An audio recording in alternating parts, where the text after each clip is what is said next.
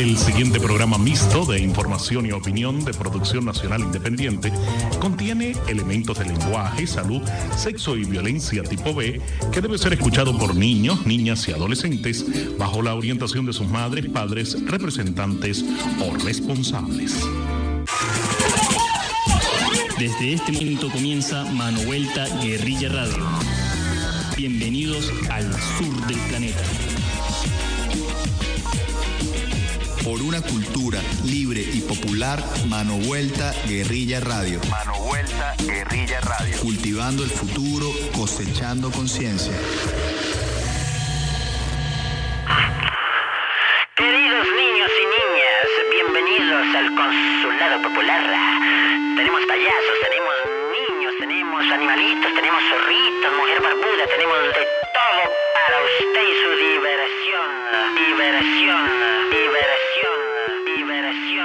liberación.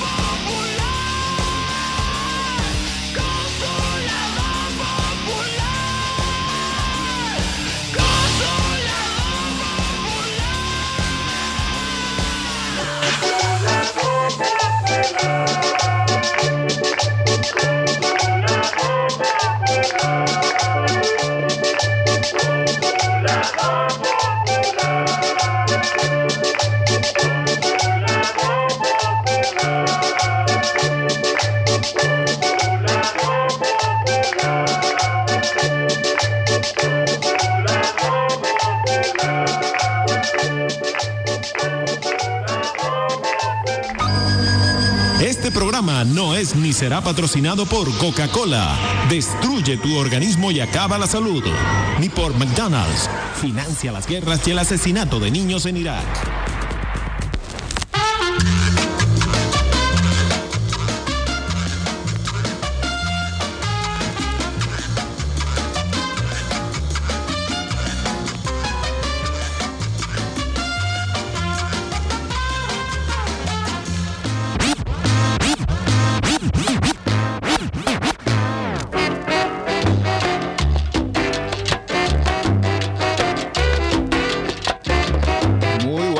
Mérida. Aquí estamos nuevamente en una edición más de Mano Vuelta Guerrilla Radio. Saliendo al aire hoy, sábado 29 de mayo, una edición más de este programa Mano Vuelta Guerrilla Radio desde La Raíz 96.9 FM en Mérida. Una transmisión que hacemos en directo, cabina caliente, desde la casa del costurero para todos ustedes en Mérida y el mundo. Recuerden que estamos transmitiendo también streaming a través de seno.fm barra raíz radio. Ahí usted nos puede encontrar y seguir nuestra transmisión en cualquier parte del planeta Tierra donde tenga conexión a internet.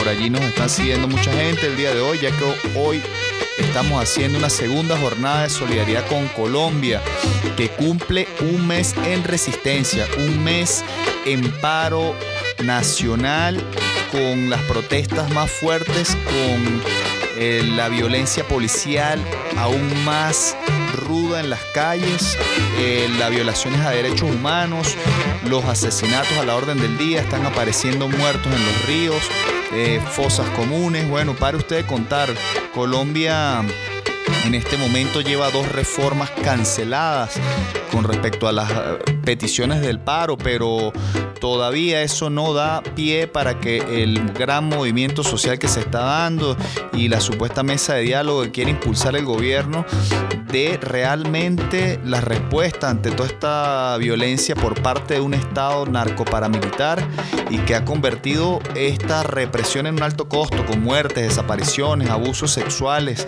abusos de género por parte de la policía y los órganos de seguridad, uso de armas no permitidas para eh, contener eh, eh, ciertas protestas públicas, desmedido el comportamiento de los órganos públicos en Colombia y hoy se cumple más de un mes.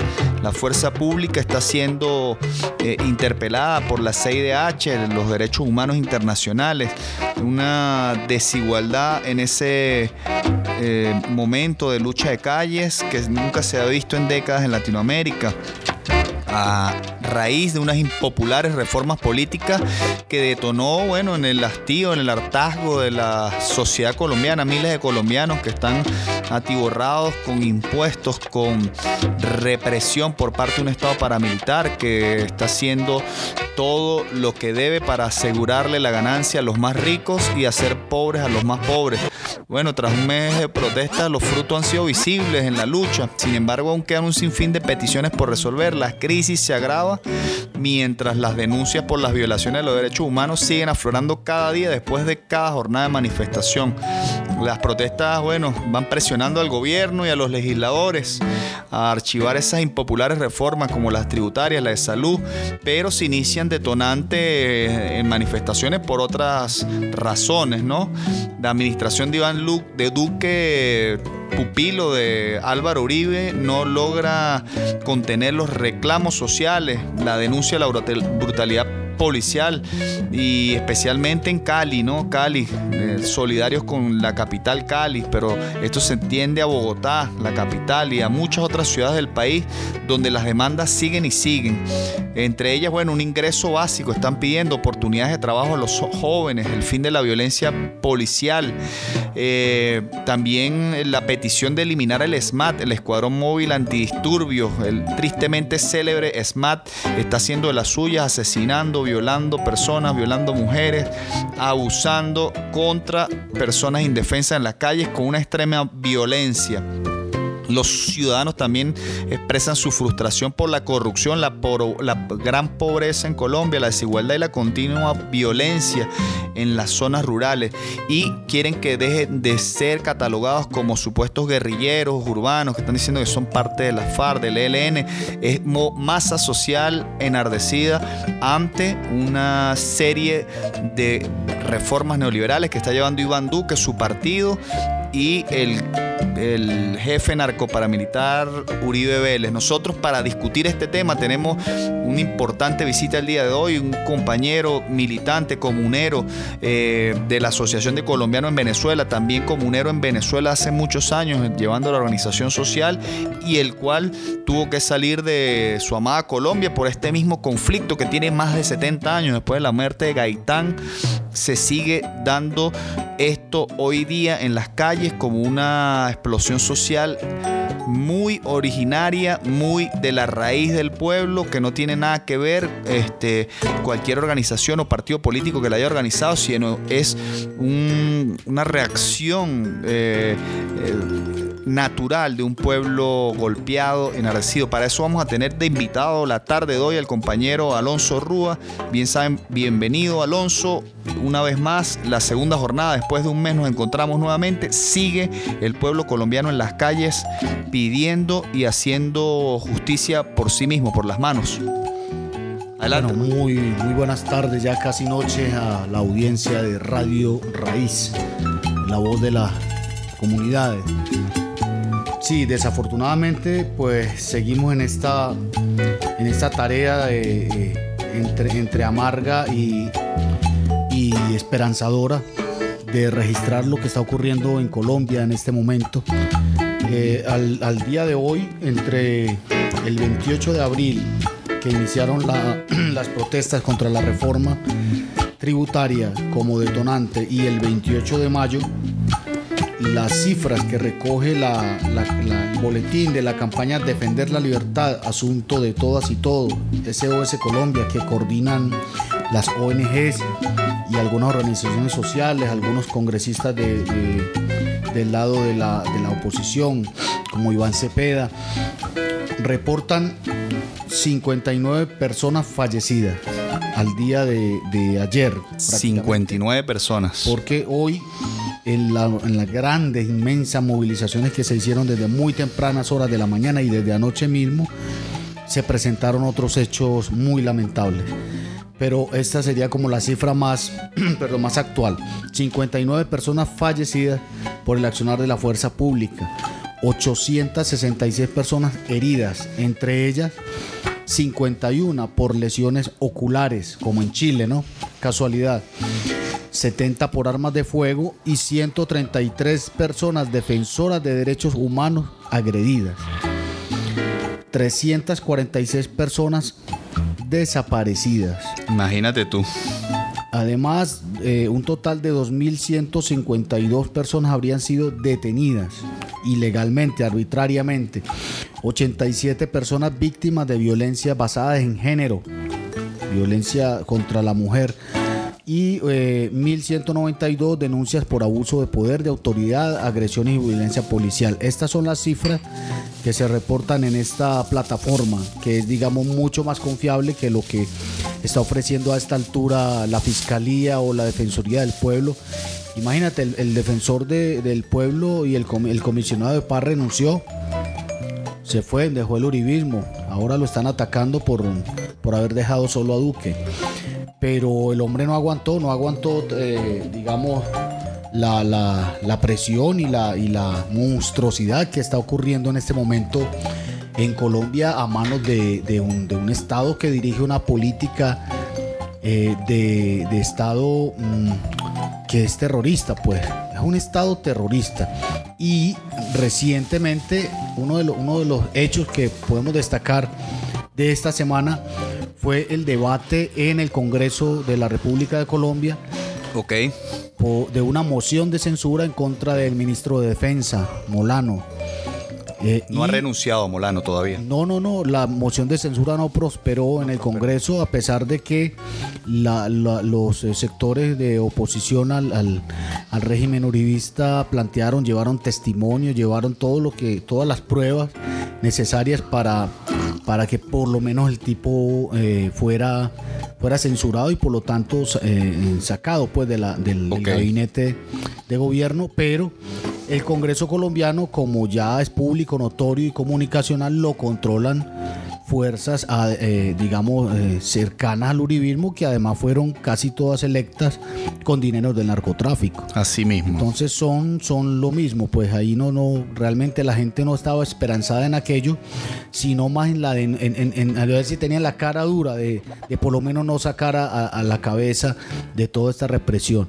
Y, bueno, y tienen la cara dura de no hacerlo. De no hacerlo. De no hacerlo. Entonces lo que ocurre aquí es que se está legitimando, es decir, en, todo este esquema de la democracia liberal, lo que es el Congreso es, digamos, una parte del poder que equilibra la, y controla las acciones del Ejecutivo. De hecho, es una, cumple funciones de control en todo el mundo.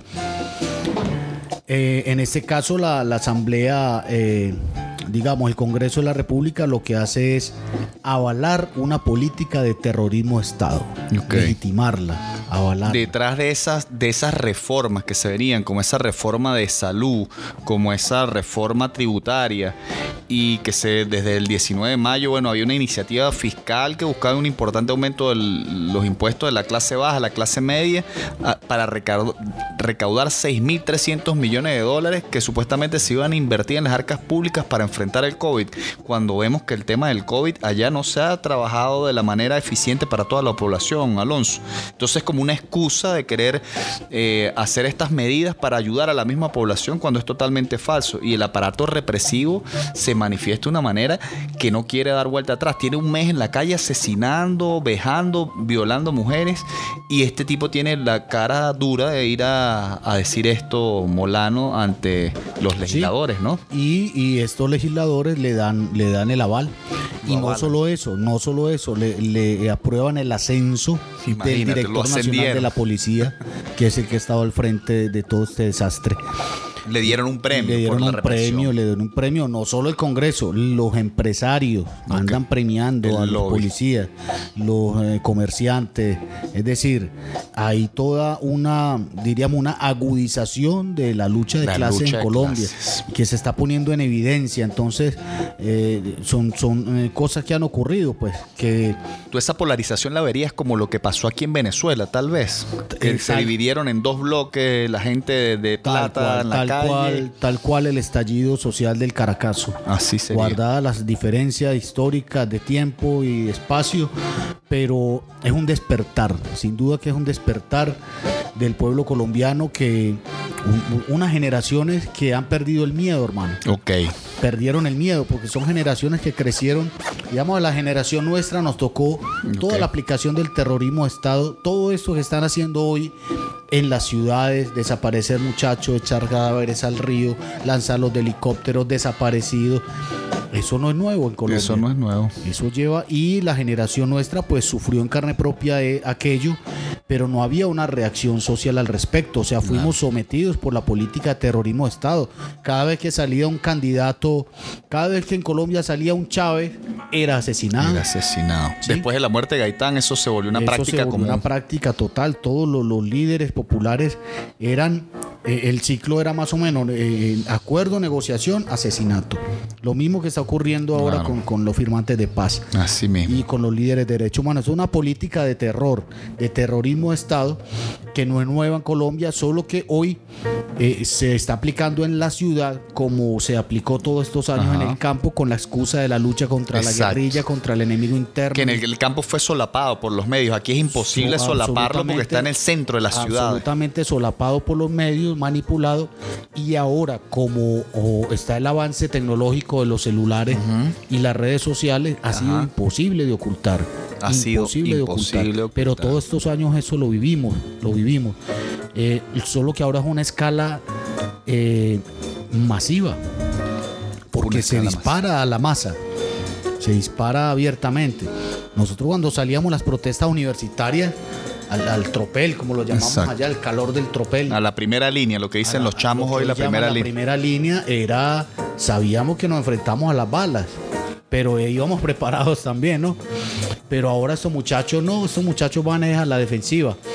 Eh, y es una juventud que simplemente no le quedó opción y se lanzó a la calle con, con un toche escudo y un casco y una mascarilla máximo. Van muy pobremente, ¿no? A la lucha. Sí, sí, sí, sí, sí, precariamente y sin mucha preparación. Pero la lucha, como, como rezaba la consigna, solo la lucha educa Solo la lucha y educa. forma conciencia. Entonces, estos jóvenes, al calor de esta lucha, y no, y, y digamos con los jóvenes como vanguardia, pero la sociedad colombiana en, en su conjunto, en esta coyuntura, ha adquirido una, un nivel de conciencia eh, extraordinario. Y yo creo que eh, eh, eso se expresa en las múltiples expresiones culturales que han surgido en este, al Sí, calor de la, este. de la esta forma de lucha protestas son creativas, ¿no? mucha creatividad, mucha danza, mucho tambor, mucha canción, eh, mucho performance, mucho arte y cultura en la denuncia. Entonces esto va, esto va elevando el nivel de conciencia. Claro, claro. de- es de la, cultura en la calle, la cultura colombiana. Veíamos, bueno, ya este es el segundo programa. Al inicio pues, presentábamos un hijopero. Pasamos la vez anterior un, un clip que por ahí vamos a tener de resistencia, que es afro resistencia colombiana. Hay música rock, hay cultores. Incluso mataron en- eh, hace poco un cultor en la calle que animaba las protestas. Si no me equivoco, fue en Cali o en Medellín. Este amigo. Lucas, Lucas, Villa, en Cali. En Cali, Lucas Sí. Villa. Sicariaron, los sicariaron. Gloria a Lucas Villa, un gran guerrero. Escuchamos sus audios, un cultor popular que avivaba a las masas con cultura, con arte y ayudaba a mantener esa moral alta de los jóvenes luchando en la calle, que como tú dices, a lo mejor hay unos despolitizados. Pero Colombia es un país muy formado y las bases populares tienen conciencia de lo que han hecho con ellos durante años. Lo único que este, esta explosión social no se había podido dar. No, no. No había y- tenido y tiempo. Además que era, eh, nadie la calculó, nadie la planificó. Por eso, por- en eso se parece mucho al estallido social Exacto, de- del del Caracazo. Porque ya, ya como lo comentamos en el programa pasado, se había presentado en las oleadas del, del, del- hace dos años, Ajá. que fueron, digamos, eh, a, a un pelo por el, por el virus, por la pandemia. Pero eh, han surgido sectores eh, sociales muy, muy, digamos, eh, no digamos distantes, sino que no eh, salido del esquema de la izquierda tradicional, de la izquierda sindical, de la izquierda un poco Parte de un partido, pues. de partido, burocrática, etcétera.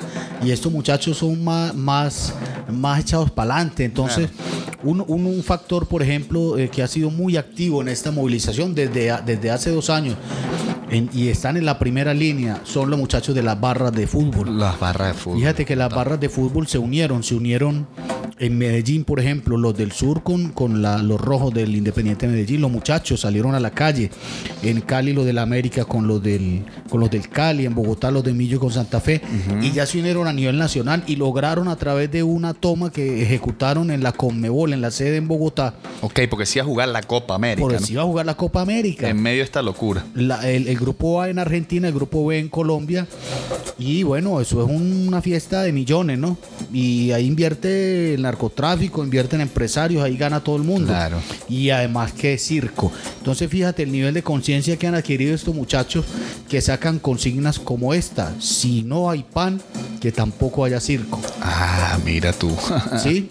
Y la Pueblo otra con co- conciencia. Y la otra consigna, eh, la pelota no puede rodar manchada de sangre. ¿Sí? Ese ocurrió en un juego en Barranquilla, del Junior de Barranquilla, que en las protestas afuera del estadio, pues el humo llevó los gases al estadio Ajá, ajá. y fue público, notorio, se tuvo que suspender en la transmisión el partido tres veces porque los gases ahogaban a los jugadores. Imagínate. Entonces eso puso en evidencia. Y, los mucho- jugadores se, se manifestaron, Los ¿no? Que era jugadores- imposible que hubiera una caldera de violencia fuera contra los manifestantes. los los jugadores, el técnico y jugadores extranjeros de Uruguay. Extranjeros. Cavani, el mismo Messi, se han pronunciado, coño, para ¿Qué la es masacre, man. Claro, es una locura. Hay, una, hay, una, hay unos números de varias ONG donde hablan de 165 casos de disparos y heridas con armas de fuego registrados, no los, los violentamente asesinados. 22 víctimas por violencia sexual. Bien, tú dabas esos números, son un poco más altos. 595 intervenciones violentas por parte de la fuerza pública a viviendas sin orden de cateo, sin órdenes de un tribunal. 90 y- 955 víctimas de violencia física por parte de la policía que han resultado hospitalizados, 1.388 detenciones arbitrarias.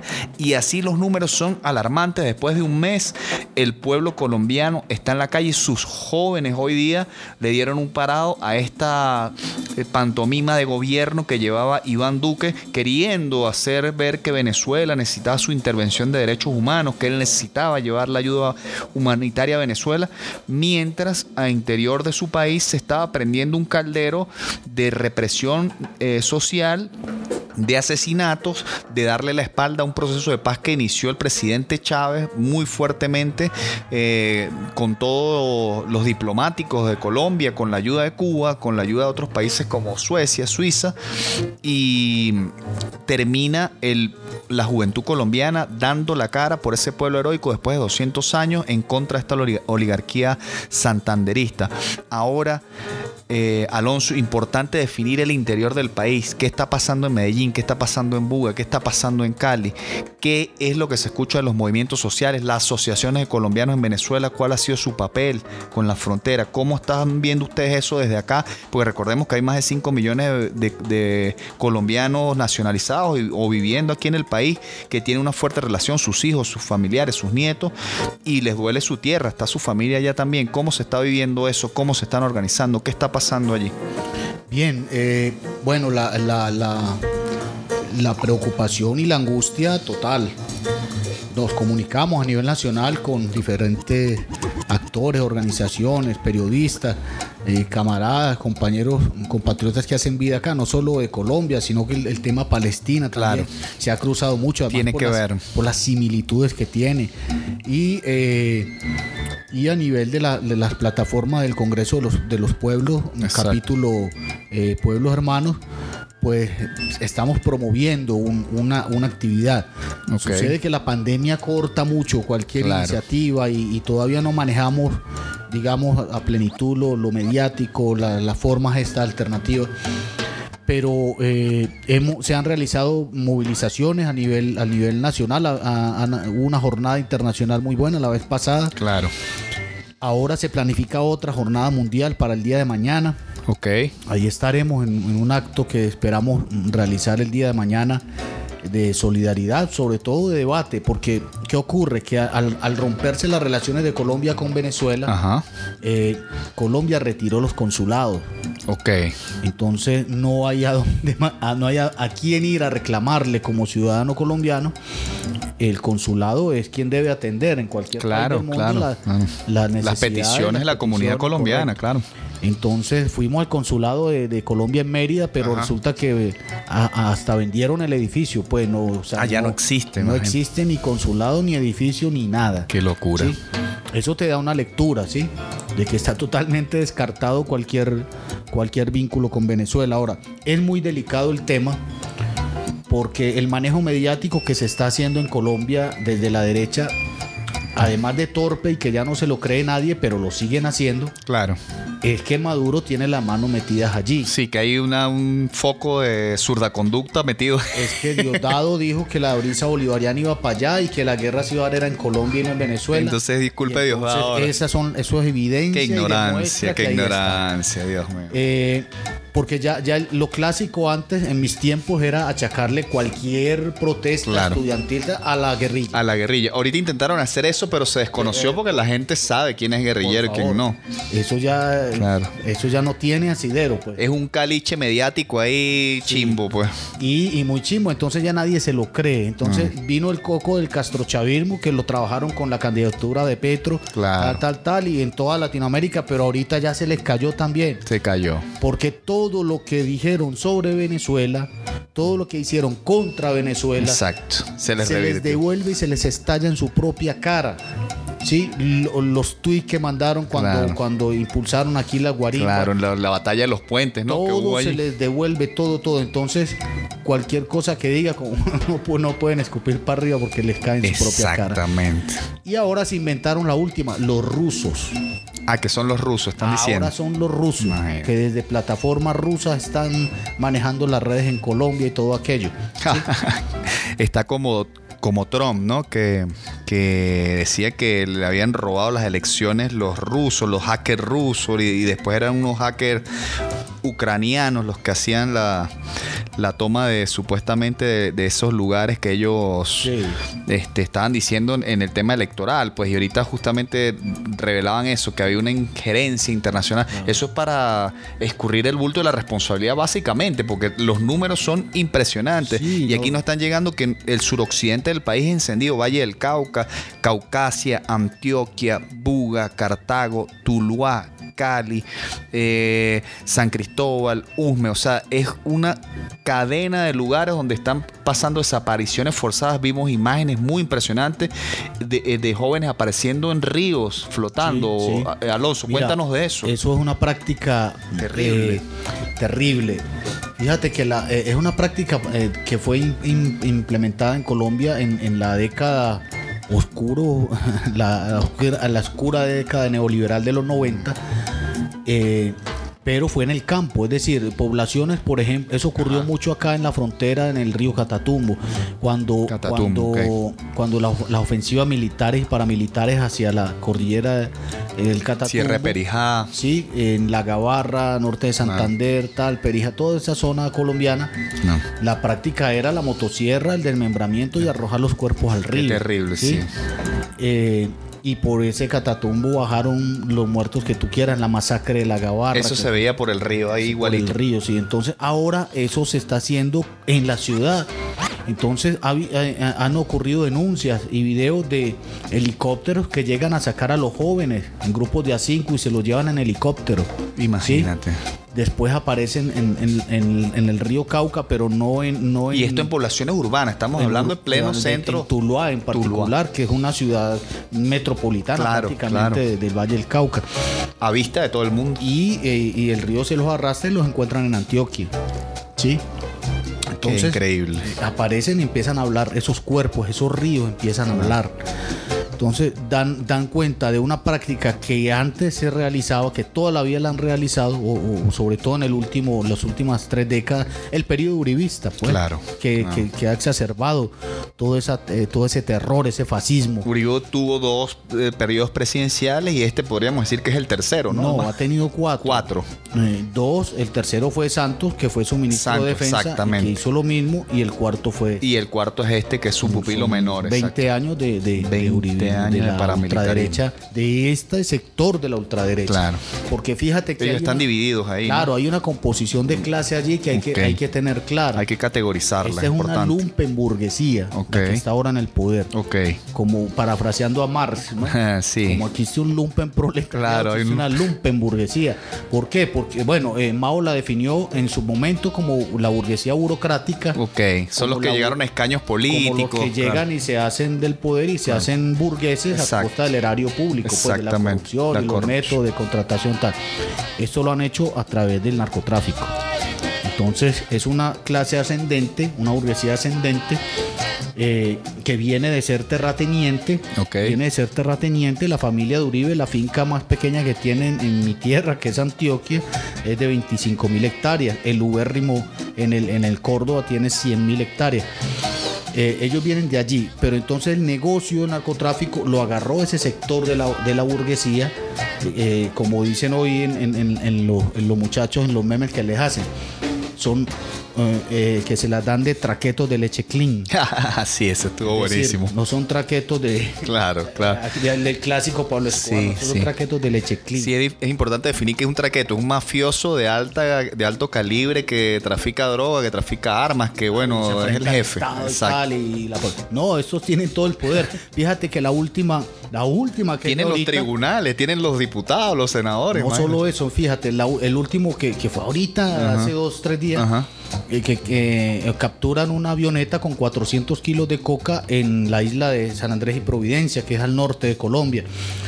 Y la avioneta era de unos pilotos y el dueño de la, de la, de la, de la bicha era un uribista connotado, eh, casado con una connotada eh, modelo actriz que recientemente había hecho unos twitters muy, muy críticos y muy, muy nauseabundos en contra de la protesta social, diciendo que eran unos vándalos que, que trabajen, que produzcan. Sí, la tipa, ¿no?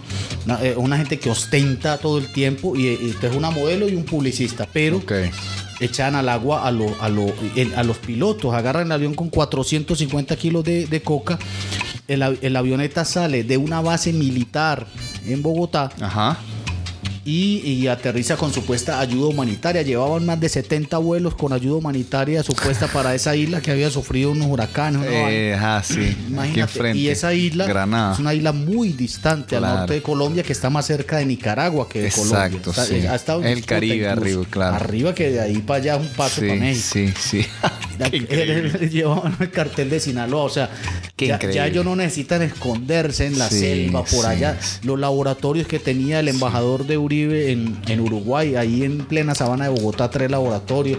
El embajador. Los hangares que tienen en el aeropuerto El Dorado para ellos. que no Exacto, que sino el. Chapo Guzmán le, le permitieron que entraran los aviones ya a cargar directamente el sí, aeropuerto sí. oficial. Entonces ya es un negocio, ya es como, como eh, ha estado, como se dice, como se, se plantea, eh, eh, es una, eh, una un narcoburguesía, que es la que está en el poder, está ejerciendo el poder y controla todos los poderes.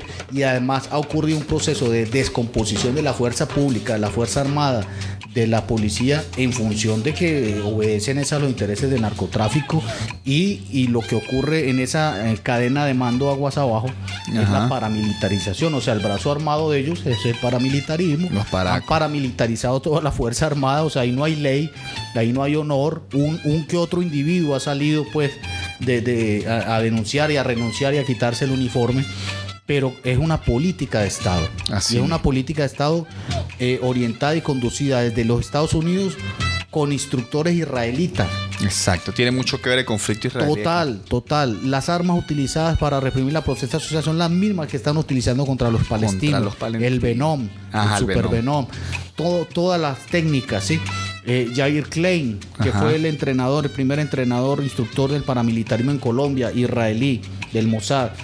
Eh, eh, hoy los convenios de la Fuerza Armada eh, colombiana con, con Israel son totales, el armamento, el Galil, fusil israelí, etcétera. Entonces, están en ese... Para herir de bala a los manifestantes, así mismo que tienen escudos de cartón o de plástico. Imagínate sí, cómo puedes combatir contra ah, un pues- ejército tan equipado. totalmente desproporcionada, totalmente como, como Palestina. Como Palestina, lo mismo. Lo único que allá jamás sí tiene sus misiles para devolvérselos allí con toda la potencia, ¿no? Claro. ajá. Acá, acá hay muchos jóvenes inocentes que están pagando eh, esa explosión con la vida misma, con su perdiendo ojos, mujeres siendo violadas.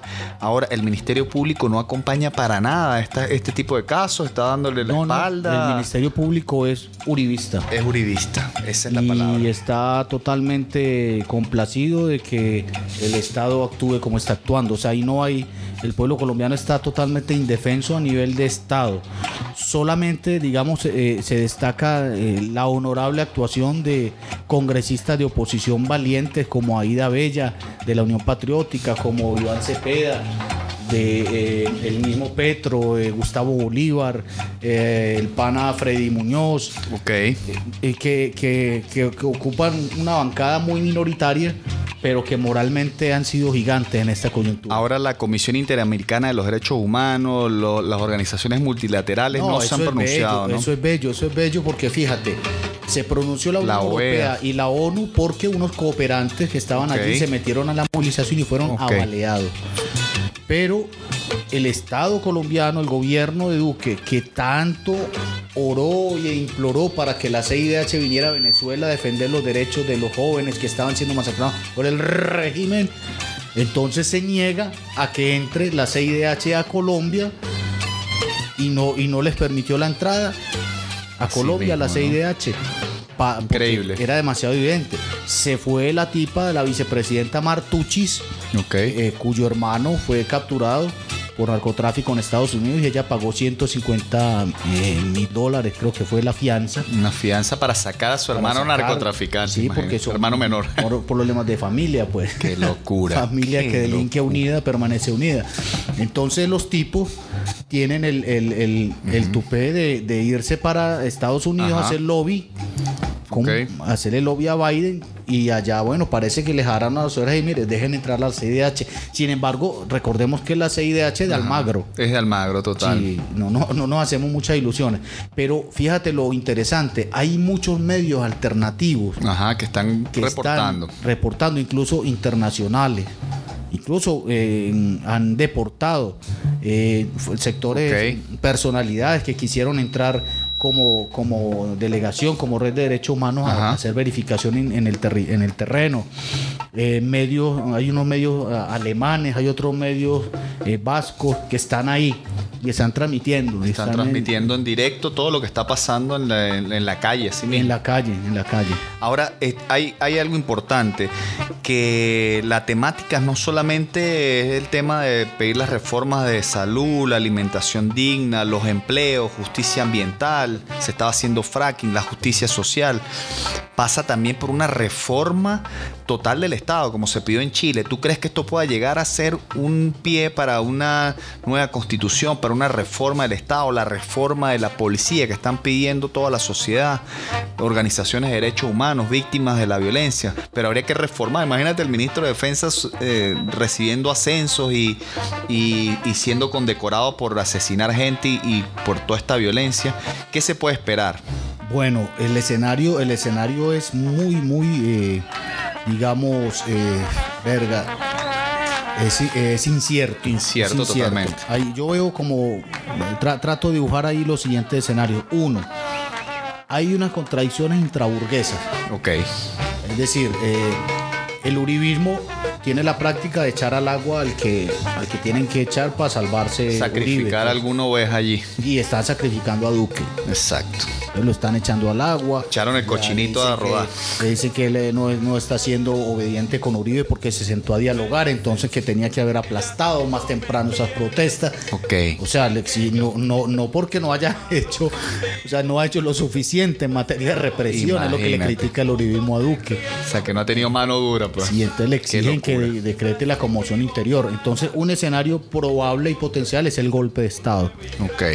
clásico o, o- o- o matizado, porque ellos son especiales en los eufemismos. De hecho, Claro. esta, esta reforma era no era una reforma tributaria, era una, una cuestión de solidaridad y hermandad, una mierda. Sí, sí, casi que era un, bien para el pueblo. Los peajes que montó Uribe en su época lo llamaba el peajito social. Imagínate, sí. Eh, y Nos hablaste un poco de eso. Muy ¿no? propio del fascismo, ¿no? El, el cinismo, el manejo del cinismo. Enmascarar todo con una, una máscara falsa. La allí. militarización del país lo llamaron un, un tratado de asistencia militar Imagínate. para las ciudades. Qué locura. Total que Ajá. es muy probable que ocurra eso, que, que eh, de facto se está dando un, sin ser decretado, un estado de conmoción interior. Ok. Y de facto se puede dar un golpe de Estado, ¿sí? Pueden simplemente sacrificar a Duque, pero para peor, o sea, para eh, desde su punto de vista, la, porque es una ultraderecha muy, muy, muy recalcitrante y, y- y- y muy, muy sin escrúpulos, pues, son mafiosos, son, Claro. son mafiosos.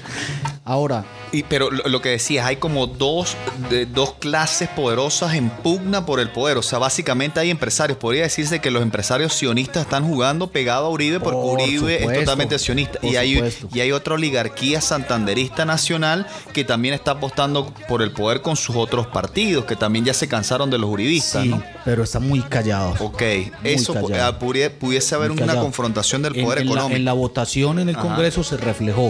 Ok. Por ejemplo, el Partido Liberal, que refleja ese sector de clase que tú estás mencionando, un poco lo que fue Santos, sí. Una, una burguesía más ligada al sector financiero empresarial. Claro. tal. A los mantuanos criollos, por Eso, más- san- los más, santanderistas. más, eh, culta, digamos Claro. así. Eh, este y sin embargo eh, una buena parte del partido liberal votó no a la moción de censura y Ah, unos cuantos salvaron su voto igual del partido conservador igual son partidos muy muy godos muy Claro. muy de derecha Que sea lo que sea, ellos van a. sin embargo han salido voces El- Claro. el, hijo de Galán el asesinado salió coño una voz liberal disidente de la de, de ese de ese de cuerpo. ese paquete de medidas. Pero claro. entonces la- las contradicciones allí apuntan más a que eh, la ultraderecha no está dispuesta a ceder el poder porque eso implica, eso sería un suicidio para ellos por toda la implicación que tiene eh, en su prontuario. Imagínate donde se imparta justicia en Colombia, toda esa gente Sí, va la- presa. La, ¿sí? mitad de los políticos presos. Correcto. Mínimo. Y eh, Estados Unidos, pero ellos jugaron, se jugaron una carta con Ajá. Trump muy pesada y entraron en contradicción con Biden. Lo que fue hacer Martucci a Estados Unidos fue hacer control de daños, a ver cómo les Ah, ayudaban a sacar la pata del barro. Pero mm, realmente eh, el uribismo le jugó muy sucio a, a Biden en Miami y compraron y metieron billete para pagarle votos a Trump eh, en contra de Biden en Miami. Con toda su narcoeconomía, Claro, pues. claro, que es potente, ¿no? Es potente. un super negocio en Estados Es un Unidos. la supernegocio. cocaína. Ahora, eh, esa cuenta está ahí pendiente. Entonces, por eso un sector demócrata del Congreso de los Estados Unidos, Ajá. liderado por Nancy Pelosi, Nancy Pelosi, que tiene alto poder. eh, se pronunció en contra y pidió que le quitaran la ayuda a la policía colombiana, el, Ok. eh, eh, el gobierno de Estados Unidos, por la violación de los derechos humanos. Entonces, ahí, ahí, ahí vas Claro. viendo las Se contradicciones. están pulseando Ahí allí. se está pulsando. Entonces, obviamente le están pasando factura por su apoyo a Trump. Claro. ¿sí? Y están buscando mm, ajá, una, pro- una potencial salida que no sea, eh, que no implique, mm, o sea, que implique sacrificar a Duque. Que A no Duque implique le- el, tema del plan Colombia, todo el manejo de cómo enviar la cocaína no- con la no DEA se- para Estados Unidos. Que no se empantane su política exterior. Ahora, uno, un outsider, lo que se llama en política un outsider, podría ser Petro. Tiene posibilidades. Yo lo he visto No, saliendo Petro- a hablar y tal. el outsider, el outsider se llama Fajardo. Fajardo. Fajardo. Fajardo. es el outsider de derecha. Ok. Sí. Que ellos están posicionando, que lo ponen a criticar a Duque. Cuando Duque llama a diálogo, que llama y que a la coalición de la esperanza. Ajá. un grupo de personas que no tenían nada que ver con lo que estaba pasando en la calle, pero que están del lado del Partido Verde, los ambientalistas, Los ecologistas, toda esa tal, con un discurso muy, muy conciliatorio, muy crítico con Duque y prácticamente ya lanzándose a la, Ah, a la elección. ¿Quién es Fajardo? ¿Es un diputado? ¿Qué hace Fajardo? Fue, fue alcalde de Medellín, ciudad Medellín, fue gobernador de Antioquia. Es, digamos, un gerente, un- Ok. un, buen gerente de derecha. ¿sí? Es el, es el Lacaba colombiano. Ah, bueno, no sé. No sé. Es un buen gerente. Ok. Digamos, de, dentro de, fue formado en EAFIT, fue, es egresado del mismo liceo que Uribe. Ok. Sí. Entonces, allá le decíamos en mi época, porque éramos más o menos contemporáneos, Ajá, ajá. el chico Malboro. El chico Malboro. Ah, ok, es de valla publicitaria y toda esta gente que se monta una, una imagen Pero es publicitaria. la cara joven de la derecha. Ah, la cara, digamos, ese es el outsider que ellos. Ah, ok. O sea, es un Leopoldo López no violento. Estos son los que hablan de ecologismo, que hablan de las ONG, de los derechos humanos, venden ese discurso de igualdad Correcto, de género, correcto. se hacen Sí. amigos de las feministas, declaran eh, leyes para los ciclismos urbanos. sí, matrimonio igualitario. Exacto.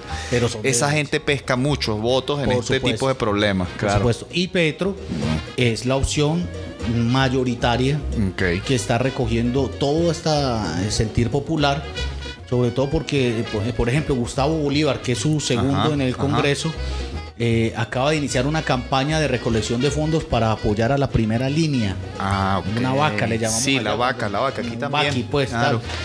Y empezó Para darle, fondos eh, para darle, medicina, eh, tal, guantes, casco, cascos, claro. eh, vainas de asistencia Imagínate. médica, eh, apoyo para el sancocho, Claro. tal, tal.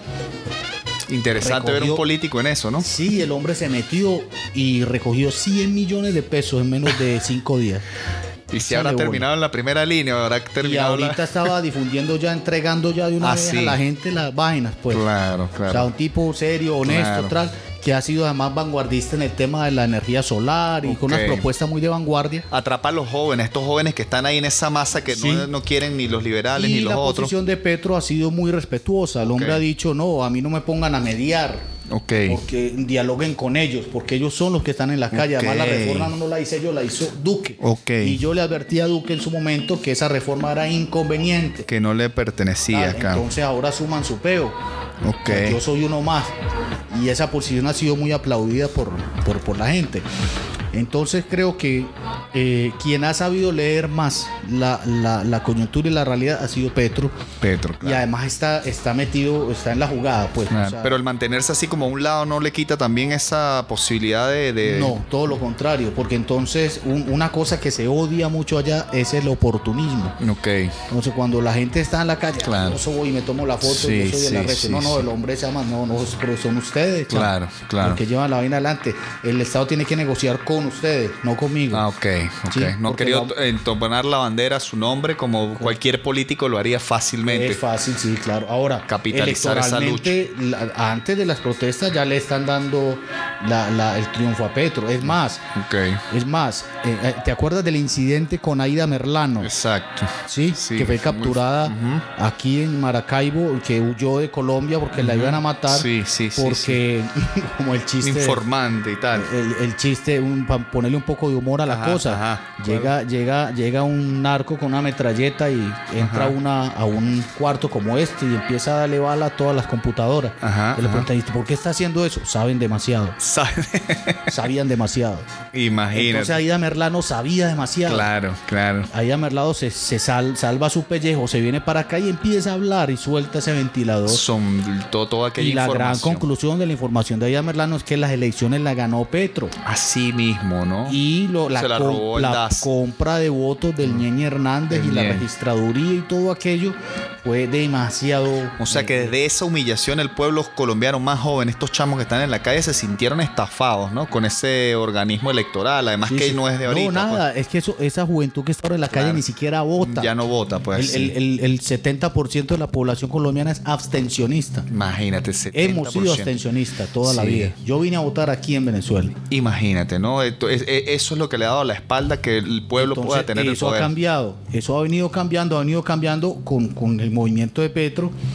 eh, y con este movimiento estoy seguro que eso se va a traducir en una masa electoral hacia allí. Pero antes, ¿qué es lo que puede ocurrir? Sin duda, el fenómeno Chile. Ok. Sin duda. De hecho, los movimientos se comunican mucho Claro. con Ah, los están chilenos, en con los argentinos, las barras se comunican entre sí. Qué interesante. Triangulan para bloquear la Comebol, tal.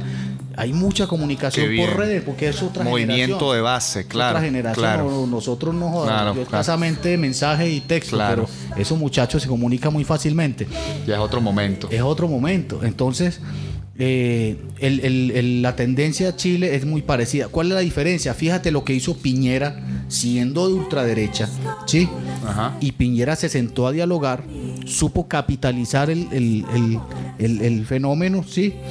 Y, y se, y- y llevó la cosa hasta la constituyente, o sea, supo encauzar la Es un inconformidad. empresario muy hábil, pues. Muy hábil, muy hábil, y, pero supo, o sea, no, no, no hizo lo que, o sea, hubo violencia y hubo muertos y hubo confrontación, pero hubo un parón, ¿sí? Sí. Vámonos a la vía, a la vía democrática. Claro, ¿sí? claro. Y se fueron a la vía democrática. Y han transformado un poco la constituyente a su medida, han Y el pulseado hombre allí. sale y reconoce la última elección, perdimos, Claro. nos están dando un mensaje, tal, tal.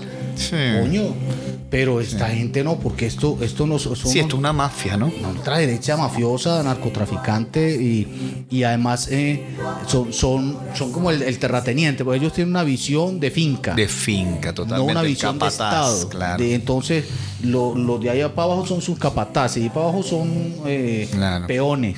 Y el obrero que no me sirva lo mato y, lo el entierro en la obrero, finca. eh, coleco- y además eso hizo el papá de Uribe. Fíjate Ah, sí, que- sí, sí. El papá de Uribe tenía una finca de, de caña de azúcar allá en el nordeste antioqueño. ok. Y el hombre, la, la primera huelga Ajá. campesina de, de- de ese departamento de Antioquia se la hicieron al papá de Uribe, los, los peones de la caña de azúcar. Imagínate. Por eso el Y después vino una violento. masacre. Claro. Y eso es lo que le cobran al papá de Uribe. Claro, que fue un asesino de Un campesinos. asesino toda la vida. Entonces, son de, es un mal de familia. Claro. Ahora, ellos, ellos se, se, se casan, se, emparentan, tú sabes, como, Claro. como, como son además herederos de, de la, de la sangre azul de los Borbones. ¿sí? Santanderianos, además, ¿no? Santanderistas y, y pseudo Borbones, ¿no? Ah. Ellos son leales al rey. Ok. Sí. Qué increíble. Entonces los tipos se casan con, con la, eh, la familia de Uribe y con la familia de Ochoa, del clan Ochoa. Ok. Ellos se emparentan, ellos son familia y forman el cartel de Medellín. Y ahí sale el Qué bonito. famoso cartel de familia Medellín sale- que se asocia con de Sinaloa después. Es el cartel de Medellín. Después ahorita Increíble. queda el rey que es Uribe No. y, y sus relaciones con el cartel del Sinaloa son ya conocidas. Pues. Sí, ampliamente dicha. Hasta, en- Ampliamente hasta- hasta en difundida. Netflix tienen una serie donde muestran todo. Cómo, cómo un país puede soportar un presidente de este calibre y que ahora segundo está- seguramente está buscando un sustituto para Sí. quitar a Duque y poner a otro. Pero ¿Quién no, será? no él? lo tiene, No fíjate, lo tiene. fíjate, Esa es la ¿sabe a quién están posicionando? ¿A quién? A su hijo, Tomasito. Ah, que tiene unas causas por allí Tomás también Uribe, investigadas. ¿no? Tomás son dos hermanos, Ah. Tomás y el menor. Pero ellos lo que tienen, ellos, ellos eh, son hijos de papi. Claro. Ellos no, no tienen... eh, Unos go- gomelitos, como dicen allá. unos gomelos, unos cifrinos que no tienen guáramo para Claro, saber, que no lo tienen. no. Son niños que han tenido todo fácil y, y han tenido Estudiaban en el exterior fáciles, y tal, Y el papá claro. les cuadra unas tierras en Bogotá para que las compren barata y, la- y emiten un decreto para que se valoricen y las vendan. O sea, esos son los negocios de papi, de hijos de papi. Entonces ahí no hay, no hay sucesión, ¿sí? No hay sucesión. Y eh, lo, lo ma- si entonces el, el- el escenario democrático que son elecciones el próximo año eh, haría ganador a Petro. ¿sí? Es, mm, sería tan abrumadora la votación como cuando Chávez aquí, que fue Ajá. imposible a pesar de, de que tenían el control del CNE, que eh, allá mismo tienen el control, de, sería imposible taparlo, pues. Ok. Y sería una manera inteligente desde los Estados Unidos de Norteamérica de encauzar la crisis en Colombia y mantener su política exterior. Porque a ellos les conviene tener un títere, lo que decíamos hace un ratico, en, en Colombia hace falta un títere para la DEA, porque el comercio, el, gran capital de la política estadounidense y el lobby sionista se mueve con el capital de la cocaína, vamos a estar claros. Sí, Nunca sí. hemos visto un, un narcotraficante de Manhattan o de, o de, o de Nueva York eh, judicializado, sino son los suramericanos los que hacen el negocio supuestamente según los medios, pero allá hay un lobby político que se mantiene de este negocio eh, Claro. industrial, podríamos llamarlo, la heroína, la cocaína y el crack en Estados una Unidos, un negocio industrial. No les, no les permitirían ellos a este pueblo manifestarse como en Venezuela y que naciera un Chávez. Tal vez piensas tú que ese poder gringo que está ahorita un poco enmascarado con la Pelosi y toda esta gente que habla de la igualdad de género, es un mismo marketing político. Sí. Pero tú crees que esta gente le dé el chance al pueblo colombiano, tendrá que el pueblo colombiano enfrentarse a los dos imperios más grandes del planeta, al israelí y al norteamericano. Yo creo que exactamente eso es lo que está ocurriendo ahorita. Sí, se ve en la calle. Eso es lo que está ocurriendo. Y además tú ves la decisión, la determinación de ese pueblo, de la ama de casa. Claro, las madres, ¿no? común, las madres que salen a la primera línea de determinación que en épocas anteriores nunca No se vimos. veía, claro. Nunca vimos. Y la masividad de la, de la cuestión. Antes eran células, células. Claro, claro. Fíjate, las células. Ahora. Eh, eh, Era como la guerrilla urbana aquí en los 60 en a- Venezuela, a- más o menos. Ahora la, la- la lectura que hace el fascismo Ajá. desde Chile es de moléculas. moléculas, hombre, moléculas disipadas. Porque son dispersas, o sea, son muchos centros, son, son muchas, eh, muchos sitios, mucha- muchas expresiones muy diversas, tal, tal, no hay una centralidad. Claro. Son segmentos de territorio, como hicieron aquí en las Guarimbas, pero allá está más organizada Sí, la cosa. pero fíjate que ni siquiera el comité de paro recoge la totalidad de la, de la Ah, no se puede, Y el comité de paro fue conformado hace dos años, cuando las primeras protestas. Ah, ya tiene dos 2019. años. Yo pensé que había nacido ahora. ¿no? Recoge a Ah, 332 organizaciones sociales Ah, no, hay mucha organización atrás más de esto. sindicales, más los tradicionales, pues, que hay de todo allí. El comité de paro, aclárame una cosa, nace de, de- del com- de los sindicatos de transporte, de los comités de transportistas. No, no. el comité de paro nace en las protestas del, del- hace dos años, Ajá, la primera oleada, Ajá, ajá. y trasciende, trasciende a lo eh, trasciende, digamos, lo- la Central Unitaria de Trabajadores, que es la que recoge los sindicatos, a lo, trasciende a los movimientos sociales. Entonces vienen los indígenas, sobre todo, que le han dado mucha fuerza, Ajá. los estudiantes, empiezan a participar las barras de fútbol, em- empiezan a participar, empiezan a participar otros, otros sectores eh, de la vida nacional Ajá. Y se conforma el comité de paro hace dos años con Ok. 332 organizaciones entre nacionales, regionales y locales. Y sin embargo, hoy ese comité no recoge la totalidad porque hoy se han, se han expresado O sea, otros claro. sectores mucho El más. sector indígena, la minga indígena, por ejemplo, lo que les pasó que controlaron un momento algunas ciudades, como cuando bajaron a Cali y fueron reprimidos. El- el- la organización indígena está desplegada por toda Colombia, ¿no? La organización indígena del sur ha sido la organización popular de mayor tradición de lucha en Colombia. Bueno, imagínense. Desde tiempo antes. Ellos siempre han luchado contra los terratenientes. Fíjate que la lucha más importante histórica que ellos han dado ha sido contra dos factores de poder fundamentales en Colombia. Uno, la iglesia. Ok. ¿sí? La, la iglesia Opus Dei. Opus ¿sí? Dei total. Y la. eh, y la Smurfing. Mm. Eh, la, Transnacional. La, la transnacional que explota los bosques y fabrica cartón, cartón de Colombia se llama, es la, pero es una multinacional. Es como la, la mutación de las bananeras, de aquellas Ah, bueno. típicas bananeras. Sí, sí. Entonces esa lucha de ellos por la tierra en el Claro. sur ha sido, ha sido emblemática y mantienen esa escuela generación tras generación y eso se expresa hoy en esa fortaleza del movimiento indígena del sur que empieza a, a- a arrastrar a otros movimientos indígenas Exacto. como en Antioquia, por ejemplo, Exacto. en el norte, entonces Que no se habían manifestado de esa que manera no se antes. había manifestado. Claro, claro. Y ahorita están saliendo. Sí. Lo- Mucha conciencia el movimiento Sí, indígena colombiano. eh, el sector transporte es un sector más, más eh, de la pequeña burguesía. Exacto. Igual que el sector agroindustrial. Que pero tuvieron un peso ahorita en el paro, ¿no? Cuando Esta- pararon sa- todo. Salieron a parar porque le montan los peajitos Claro, sociales. claro, los peajitos. 63 peajitos sociales. Han quemado hasta los momentos, en el, en el, al calor de las protestas, han sido eliminados en 49 peajes Ah, en imagínate. toda Colombia. Sí. Se ha tenido una, una- un- unos éxitos puntuales Ha ya, ten- ¿no? Ha tenido unos éxitos duros. Ah, pero hay un detalle que no Ajá. quiero que se me escape. Tiene que ver con los empresarios sionistas. Fíjate que eh, ocurrió en Almacenes Éxito. Ajá, sí. Yo creo que lo, lo- Estuvo aquí en Mérida, en Venezuela. que éxito. Recordemos que aquí, por aquí pasó, creo que de eso lo que quedó fue Garzón. Garzón, ¿sí? exactamente. Pero en Cúcuta está Almacenes Éxito. Ok. Y fíjate que Almacenes Éxito fue uno de los principales beneficiarios de la ayuda humanitaria de la USAID a los venezolanos. Sí, no, y explotaron Cadivi como no tienen idea. Una de las Explot- empresas que está en las listas cadiveras es esa Eh, empresa por, éxito. Por supuesto. Y, y creció y montó un super éxito en Cúcuta, Claro. donde no lo tenía, para los venezolanos. Pero en el último periodo de la crisis, Ajá. eh, la ayuda humanitaria que le daban vía USAID a los venezolanos en Cúcuta, que hacían cola para eso, Ajá. era una tarjetica de 90 mil pesos para comprar exclusivamente en almacenes éxito. ¿Qué tal? Sí. O sea, directamente a la empresa. Qué. Fíjate. Sí, y esa empresa, Almacenes Éxito, fue fundada por judíos. Es propiedad de judíos sionistas. Después vino un negocio con la multinacional Casino, que tiene que ver con eh, una multinacional francesa. eh, pero que va por ahí también. Claro, que trae los también. capitales transnacionales a, bueno, a explotar pueblos, Correcto, básicamente. sí. Qué locura. Y los sionistas desde el empresariado, pues bueno, también haciendo lobby político, porque eso es lo que saben hacer, lobby político, conquistar territorios. Y bueno, ya vemos, ¿no? Utilizando sus locales para resguardar la SMAT, resguardar la represión.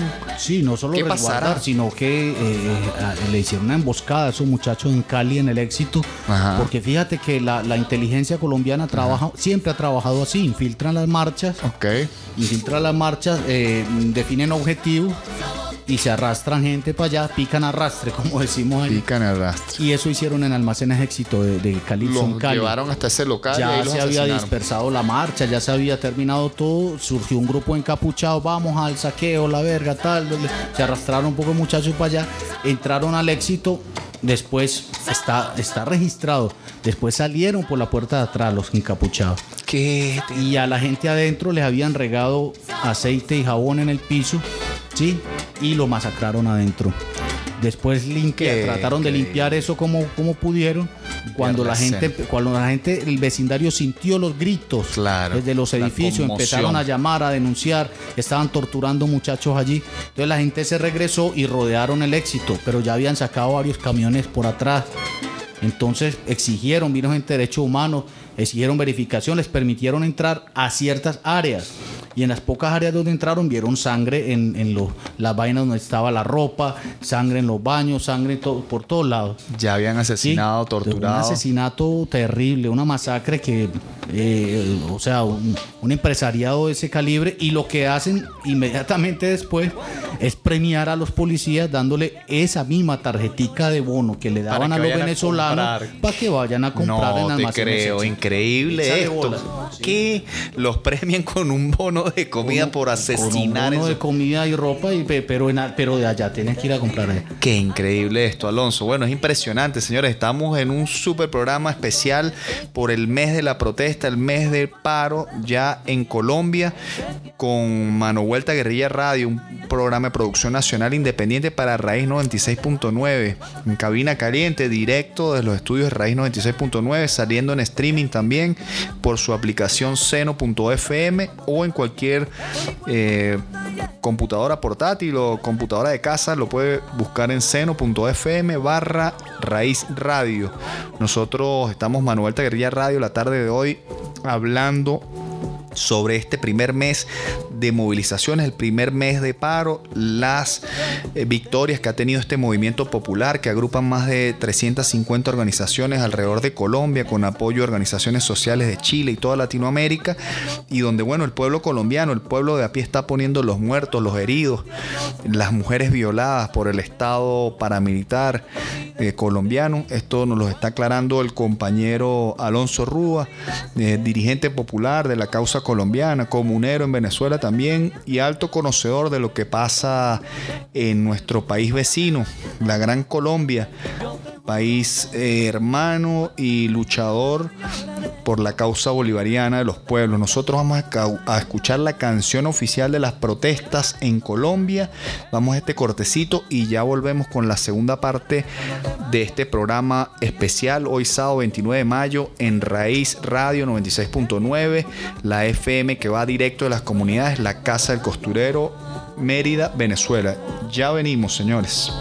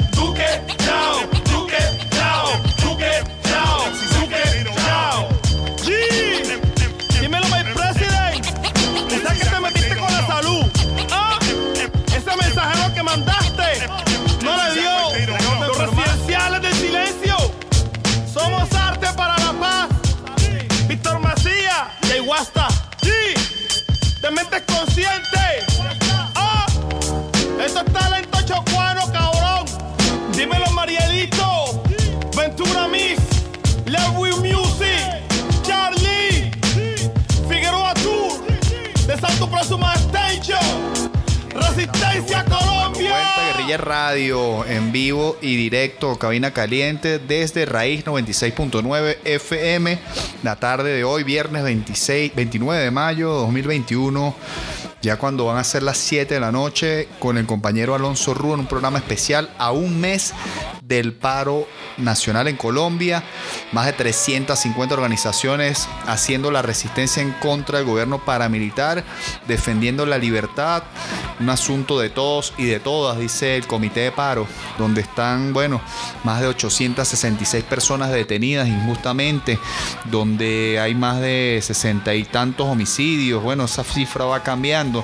Más de 51 lesiones oculares, 70 muertes. Eh, directas por el SMAT y así los números no paran de cambiar en Colombia con la represión y lo que significa este estado paramilitar llevando la violencia al pueblo colombiano. 133 defensores de derechos humanos agredidos en movilizaciones, esto incluyendo defensores de derechos internacionales, 465 mujeres víctimas de violencia policiales, 319 de ellas fueron detenidas. Eh, bueno, la gran mayoría de manera arbitraria, 75 heridas dentro de la cárcel, dos mujeres fueron asesinadas, por la fuerza pública, 40 defensores de derechos humanos han sido agredidas. Bueno, los números son impactantes, Alonso.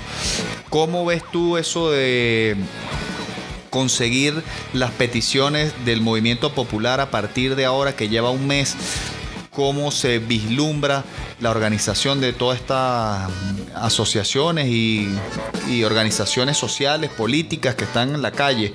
¿Se podrá aguantar un mes más? ¿Cómo, cómo se ve eso allí, Alonso, según tu experiencia? Bueno, yo veo el panorama muy incierto. Eh, yo eh, calculo, ¿cómo es?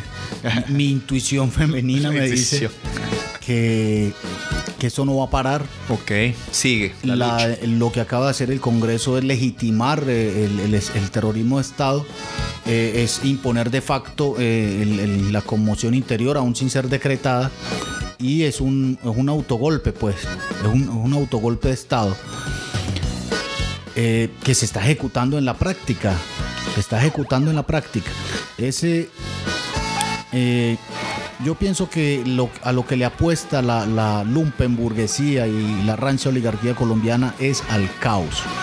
No por su gusto o porque sea su, búsqueda o, por resultado de un análisis y un plan, sino porque es lo que impone la nueva doctrina militar norteamericana. Ok. Fíjate que la doctrina militar que se impuso en Colombia fue la doctrina del enemigo interno. Ok. En la, en la, en la época de la guerra contra la FARC y contra el ELN y las guerrillas eh, y después con la excusa de la lucha contra el narcotráfico, el Plan Colombia, todo aquello tenía eh, de trasfondo la, lucha contra el enemigo interno. Esa doctrina no le permitió a la Fuerza Armada eh, colombiana prepararse para un conflicto internacional. Por lo tanto, cuando empezaron a mostrar los dientes hacia Venezuela y a cumplir esa orden del imperio de agredir a Venezuela, de invadir a Venezuela, de atacar a Venezuela, pues se dieron cuenta que no tenían la, capacidad, mientras que Venezuela mantuvo la Fuerza Armada, la doctrina bolivariana, la, misión de los ejércitos, que es la defensa de la soberanía. Por lo tanto, se preparó y el comandante Chávez modernizó la aviación, modernizó los tanques, modernizó todo para la defensa de la soberanía. Colombiano, Colombia siempre tuvo sus fronteras totalmente descuidadas, abandonadas. Y eh, en, en, el momento actual nos enfrentamos, lo que estamos viendo en, el terreno es un cambio en la doctrina militar colombiana. Ok. Eh, se mantiene el enemigo, interno, ya no son las guerrillas, ya no son las células guerrilleras, sino son las moléculas dispersas de cientos de miles de organizaciones populares y sociales Mm, que, emergen en un estallido social que además estaba, estuvo calculado como resultado de la imposición de todo el modelo neoliberal. ¿sí?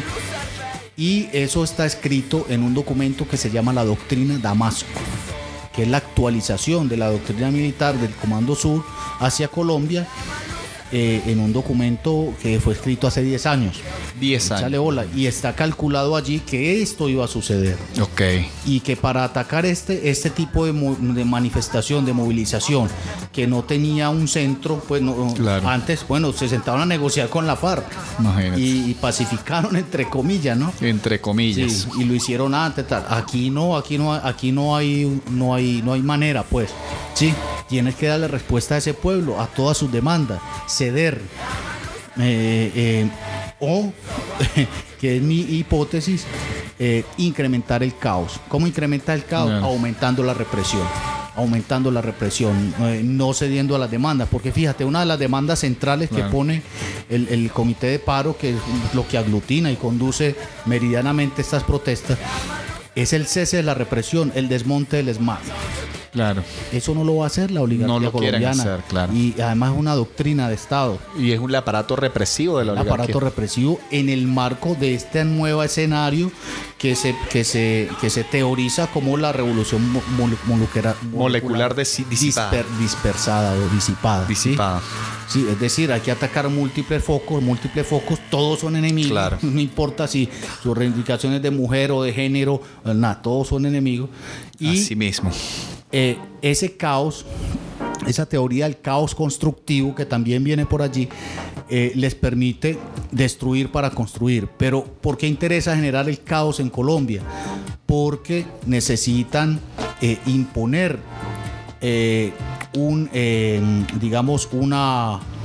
eh, eliminar las garantías democráticas, Claro. eh, decretarse, defini- decretarse Me- definitivamente como em- en- Un, estado de facto. un, esta- un estado, un golpe de estado de facto, un estado en emergencia y además que ello les permita, eh, digamos, echarle el, echar el muerto para este lado.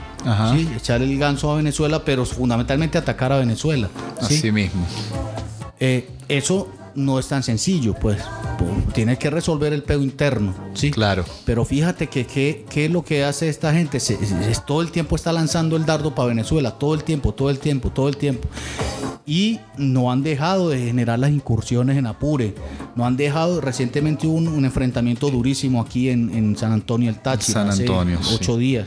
Entonces, lo- Malo lo de Victoria ya en Arauca, ¿no? eh, para el norte, para la Guajira, siguen, o sea, la, la fuerza especial de tarea del Comando Sur está allí or- eh, o- eh, ordenando la PEA entre todos esos factores, incluyendo lo que llamaron en su momento disidencias de la FARC, que, que ya son- Claro. no son ninguna disidencia. Eso es mentira, Eso sí. es una, una Falso fachada, positivo. es una fachada para encubrir una acción mercenaria hacia, hacia De Venezuela. incursión hacia Venezuela, Entonces, exacto. no se puede desconocer en qué momento ocurre, porque si la, la orden eh, se la pudo haber dado Biden perfectamente a, a- a Duque o a, o a su enviada, coño, paren esa vaina ahí, negocien, vamos a pacificar.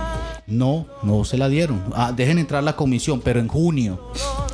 Todavía no, déjeme, yo organizo aquí la casa, como hay un, hay un video muy bueno por ahí que sacó Diosdado en el mazo, de un chamo Ajá. que abre la puerta, derechos humanos, no, no, no los puedo atender ahorita porque tengo un poquito, tengo un poco de ollas podridas aquí y, y tengo que arreglar unas cortinas de humo y un, Qué locura. Ay, chamo. Entonces, en, en- en la doctrina militar norteamericana para Colombia y para América Latina es fundamental eh, el control eh, militar de Colombia con sus bases que ya Ah. las tienen, pero el control de ese estallido social eh, donde está diseñado el papel del ESMAD y el ataque a mansalva, o sea, no es por la vía de la negociación, no está planteado. No está Por la vía del aplastamiento. Claro.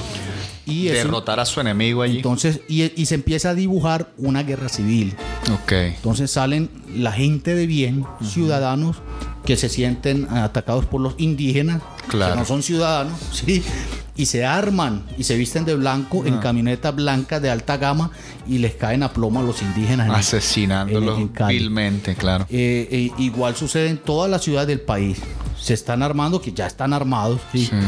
Y eh, Autodefensas paramilitares, así mismo, pero de la sociedad civil. pero de la sociedad civil, de la gente de bien. De la gente de esa bien. gente de bien. De los que van al domingo a misa hace por el pecho. Correcto. Fíjate que un sector de los que le dijo no a la moción de censura fueron los cristianos. Ah, bueno, no, imagínate Tiene un partido en el Congreso, ese sector cristiano evangélico que es de derecha, Claro. ¿sí?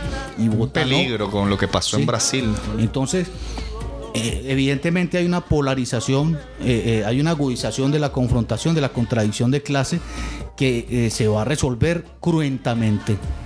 Se está Claro. resolviendo cruentamente y a mi modo de va a ser más cruenta y no va a tener otra salida que la derrota de la ultraderecha por, por parte del pueblo. No hay Allí otra salida adentro. porque si ese movimiento que se generó echa para atrás, igualito se la van a cobrar. ¿sí? Fíjate lo que hace esta gente en las noches. Van y buscan a los que se sientan en las mesas de diálogo regionales y locales y lo desaparecen, se lo roban en la noche de las casas. De las mismas casas. De las mismas casas, porque eso da, eso están ahí en la negociación, Claro. pues van y se sientan, nuestras demandas son estas, ajá, y les toman ahí de una Los vez, datos ahí, ¿usted dónde viene? lo rastrean, la inteligencia y se lo roban en la noche y los desaparecen. O sea, las cifras, las cifras que estamos recibiendo, yo creo que hay que multiplicarlas por tres, por lo Imagínate. menos. Entonces, Qué increíble, una masacre está viviendo una el masacre pueblo total, colombiano, un un- genocidio un contra genocidio, el pueblo. Un genocidio total. Y crece la indignación. Entonces la movilización hoy, a un mes de la, del, del inicio, fue Ajá. superior. Ok. Con un fenómeno, y es que la- las movilizaciones siempre, ten- eh, la tendencia fue a concentrarse en las grandes ciudades y la gente se desplazaba hacia las grandes ciudades. Esta vez no. Fueron múltiples movilizaciones en cualquier pueblito, el más alejado de, de cualquier departamento de Colombia, hubo movilización. Hubo alguna expresión de movilización. Y, la, y en las ciudades fue masiva, pero no porque llegara gente de otro lado, sino porque salió la misma gente. En el mismo Bogotá, que es un monstruo de ciudad, Claro. hubo, hubo cientos de movilizaciones. En Usme hubo unas movilizaciones durísimas que fueron duramente reprimidas. Hay nuevos muertos allí. En, en Tuluá, en el Valle, en, en pueblos que ya no son Cali, sino que son pueblos de la área metropolitana de, de Cali, eh, ciudades intermedias. Cientos de movilizaciones en el eje cafetero, Pereira, Manizales, tal, en, la- en la costa atlántica, eh, en Cúcuta y Bucaramanga, que hasta hace muy poco eran ciudades controladas por los rastrojos. Por los rastrojos, por el sí, paramilitarismo, paramilitar totalmente. Con un terror y, y salió la gente en sus motos y, y entonces salen motorizados, salen clubes de motorizados, salen bandas de, eh, de, de música, salen sectores lo más diversos que tú te puedes imaginar. Y de repente en Cúcuta no ha habido tanta represión porque allá hay un alcalde que es del Partido Verde, mm, más mm, socialdemocracia, igual que en Medellín. En Medellín también es un alcalde que no es uribista y ha sido duramente criticado por el uribismo, pero él se negó a, a pedir la asistencia humanitaria para la ciudad de Medellín. Entonces allí ha bajado un poco la represión, sin embargo han habido enfrentamientos. Eh, pero la, a, a una, a un mes de haberse iniciado, en lugar de, de apagarse, se ha incrementado. Y se ha incrementado la indignación sí, total. ya, ya trascendió reforma tributaria, ya trascendió ministro, ya la, la consigna es Duque Chao. Duque Chao. Y Duque Chao significa eh, chao a ese sector Claro. narco paramilitar que gobierna Colombia. Es la falta de oportunidades, la extrema pobreza, lo que está sucediendo allí. La, la- eh, se ha acrecentado la desigualdad de una manera tal en la pandemia como está sucediendo en todas partes del planeta y sabemos que Latinoamérica es uno de los lugares donde Se la ha brecha ha crecido y se ha evidenciado mucho más. Es un hervidero. Los, los países donde no se, no se está tratando de crear un empleo sustitutivo a los jóvenes, en un, en un momento en que los jóvenes no están estudiando, las universidades cerradas, la gente muriendo en hospitales, porque recordemos que esta gente que está en la calle está enfrentándose también al COVID, no solo al SMAT, sino al problema del COVID que se está reproduciendo por todas las ciudades, porque bueno, es una pandemia, ¿no? Entonces la situación ahorita es extrema para el pueblo Es colombiano. extrema, totalmente extrema. Y eh, yo diría que la, la- la- ha, ha habido una digamos, una, unos crecientes niveles de organización y de conciencia que han movilizado amas de casa, gente del común, con una claridad ante, eh, ajá, y que además se ha, se ha derrotado la manipulación mediática. Exacto, que decían que eran grupos ilegales armados. Sí, y- entonces, tu RCN y Caracol salen Claro. a la calle y la gente los repudia. Qué bien eso. su cara. Hay un video por Ah, ahí una sí. ama de casa que le dice en su cara sus tres vainas. No, Claro. le, no le copia, no le copia. La manipulación de esos medios ha sido increíble en torno a Venezuela y, y en Colombia la gente les que tenía demasiada credibilidad esos. Demasiado, eso era casi que religioso sentarse a ver el noticiero de RCN y Caracol y ellos Exacto. competían a ver cuál mentía más y había una alienación Y una credibilidad que ya se perdió. y una credibilidad entre comillas y bueno buena buena mm, buen, buen buena parte de esa de ese- Podría decirse lo que pasó con RCTV y Venevisión aquí en un momento. Exactamente, es, Es lo que era mismo. lo mismo, el mismo Perdió, esquema, el perdió. mismo esquema. Es más, eso allá esos espectros radioeléctricos son privatizados. Son privatizados Sí, totalmente. fueron privatizados. Entonces RCN y Caracol son los dueños de ese espectro radioeléctrico, ya no es el Estado. Qué increíble. Entonces manipulan como quieren, pero se les ha caído esa máscara mucho por la masividad de las protestas, por lo descarnado y descarado de la actuación de la, de la brutalidad policial y por las redes sociales, por los mecanismos alternativos de comunicación las que, ha que inventado la gente. Fíjate que Facebook censuró los en vivo desde Colombia. Ah, sí, ayer. está censurado a partir de Sí. ayer, no lo sabía. Bueno, la transnacional Facebook de Mark Zuckerberg, Bueno, a- actuando a nombre del Estado israelí. empiezan a actuar allí, lo- Sí. empiezan a actuar los, los poderes fácticos. Qué Sí, increíble. Que se cuidan entre ellos. Un poder fáctico que opera en Colombia, que es el narcotráfico. Es un poder fáctico. Claro. Y, y además un poder transnacional.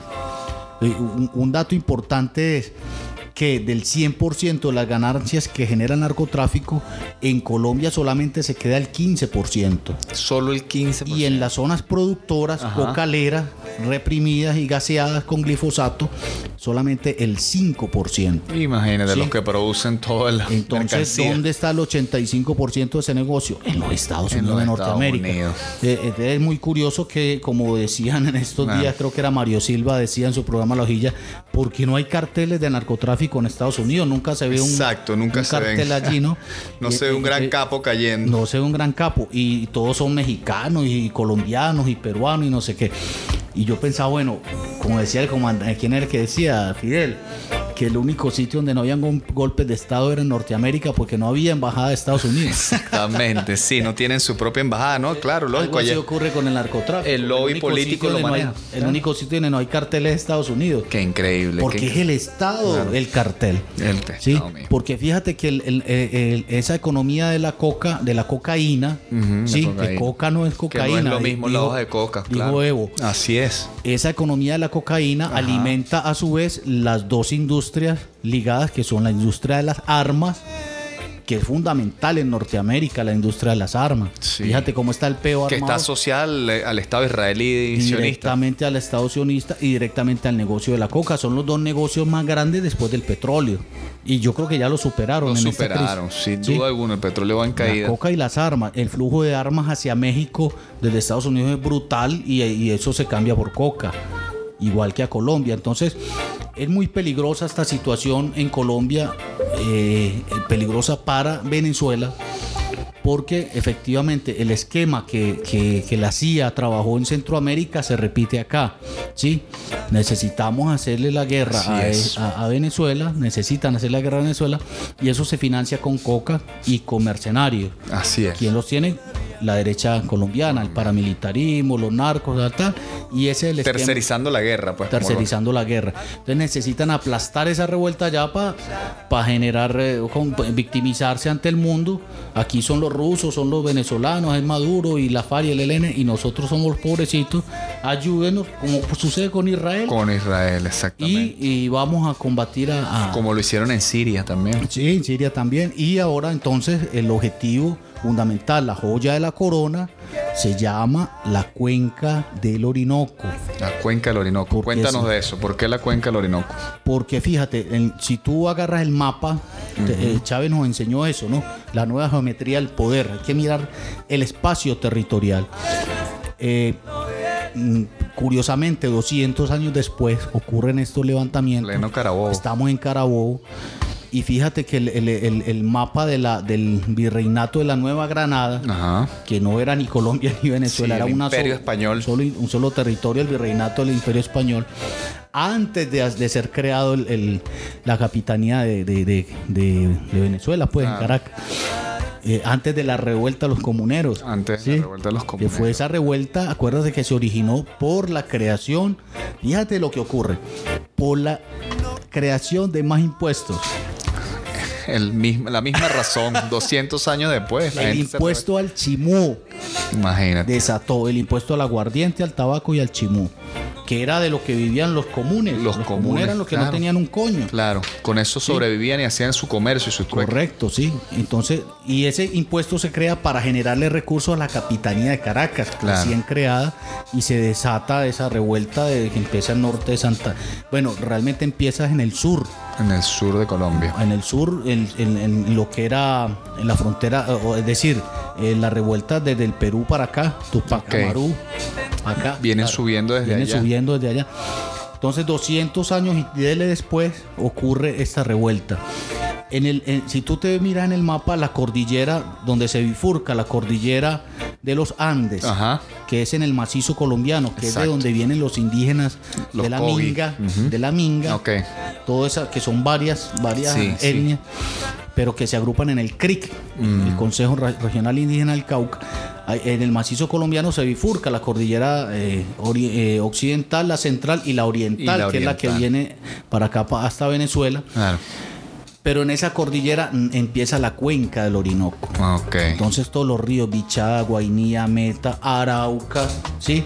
Todos los ríos que nacen de ese, de ese cachete para acá con- constituyen la cuenca del Orinoco. Van a dar a la cuenca del O sea, Orinoco. la cuenca del Orinoco está eh, en, en territorio, nace en Claro, territorio colombiano. claro, claro, de los Andes mismos, sí. El páramo, el páramo de Santurbán, que está aquí en Bucaramanga, Ajá. que posee la mina de oro más grande a cielo abierto, que lo, se la están dando en concesión a unos árabes saudíes. Imagínate. Sí, tú. o sea, esa cuenca eh, posee la riqueza más grande del Claro. planeta Tierra. Están No georreferenciadas, solo claro. petróleo. Claro, están No solo petróleo. No solo bitumen, dirían por. Claro, o carbón vegetal como el que hay ahí en Cerrejón, es claro. Una gran Claro, riqueza y esa es la joya de la corona. Claro. Entonces necesitan controlar Además militarmente. del agua, ¿no? Claro, necesitan controlar militarmente a Colombia. Claro. eh, Para dominar ocuparla, los recursos. Ocuparla militarmente y aplastarla para dominar. Y lo que queda es tomar esa cuenca vía Apure. Vía Por Apure, eso empieza claro. la ofensiva ahí, ¿no? Vía Apure y venirse a- vía sur, Bolívar, acá, y vía oriente, el, el conflicto con, Con la Guajira. Esequibo. Ah, el Esequibo, claro. Y ahí te ponen la tenaza, pero le interesa esa cuenca. Claro, ¿sí? claro.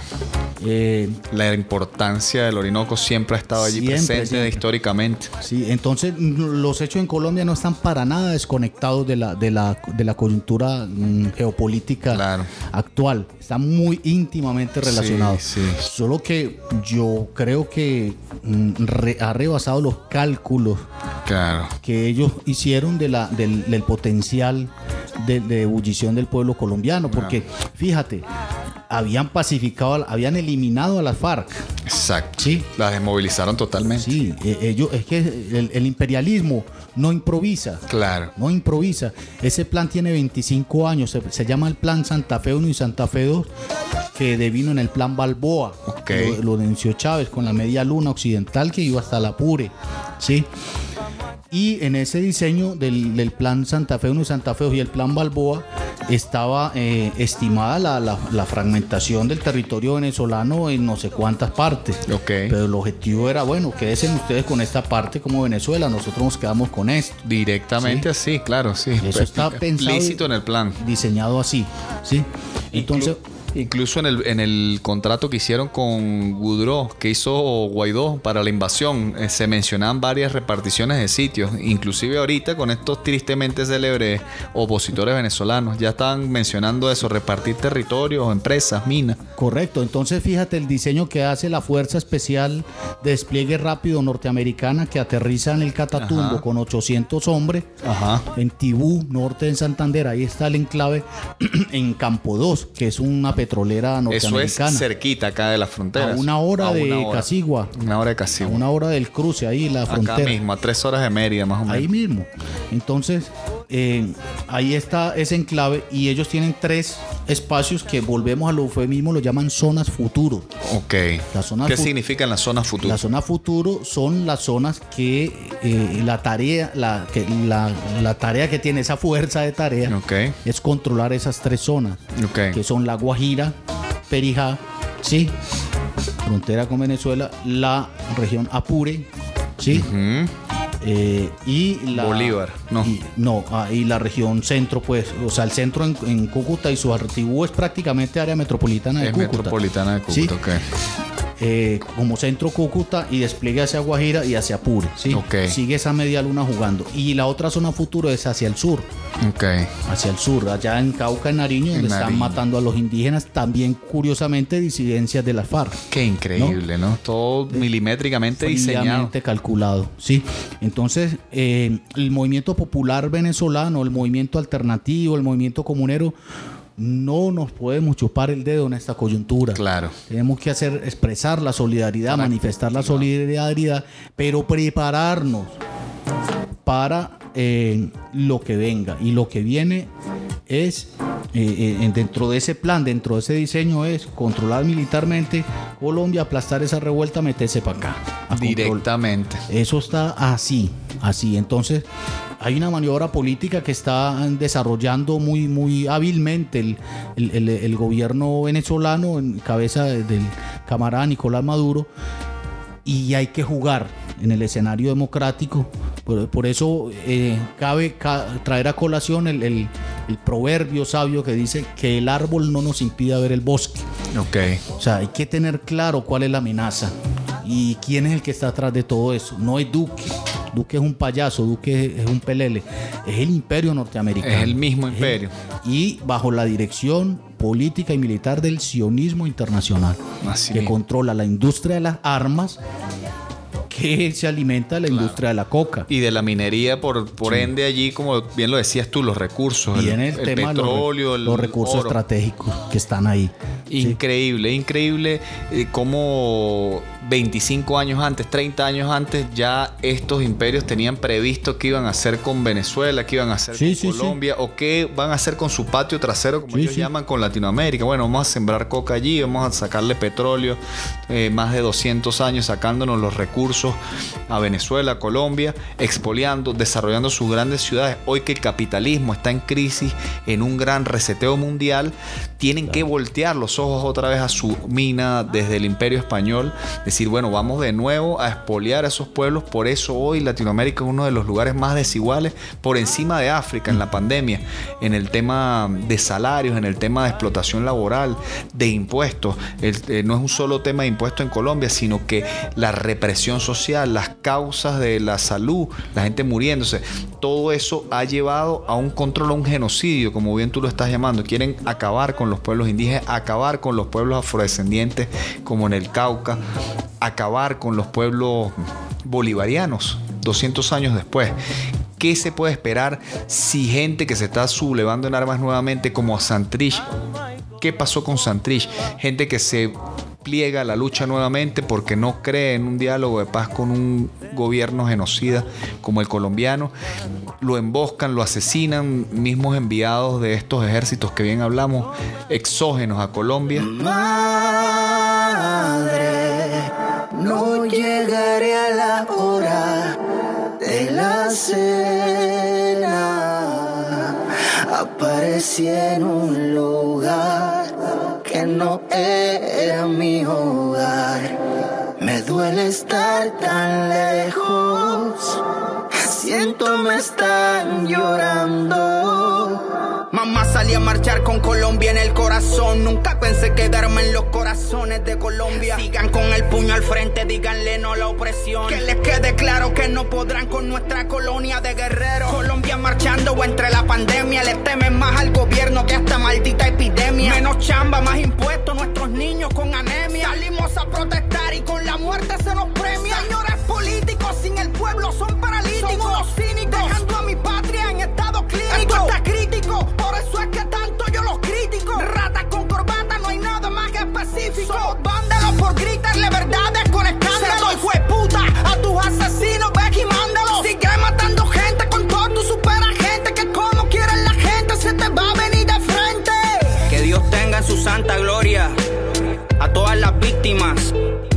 fueron dados de baja por sencillamente no estar de acuerdo con este gobierno de mierda.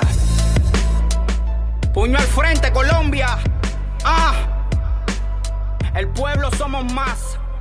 Sin nosotros, ellos no tienen poder. Nosotros somos el poder. Nosotros somos los que los ponemos ahí.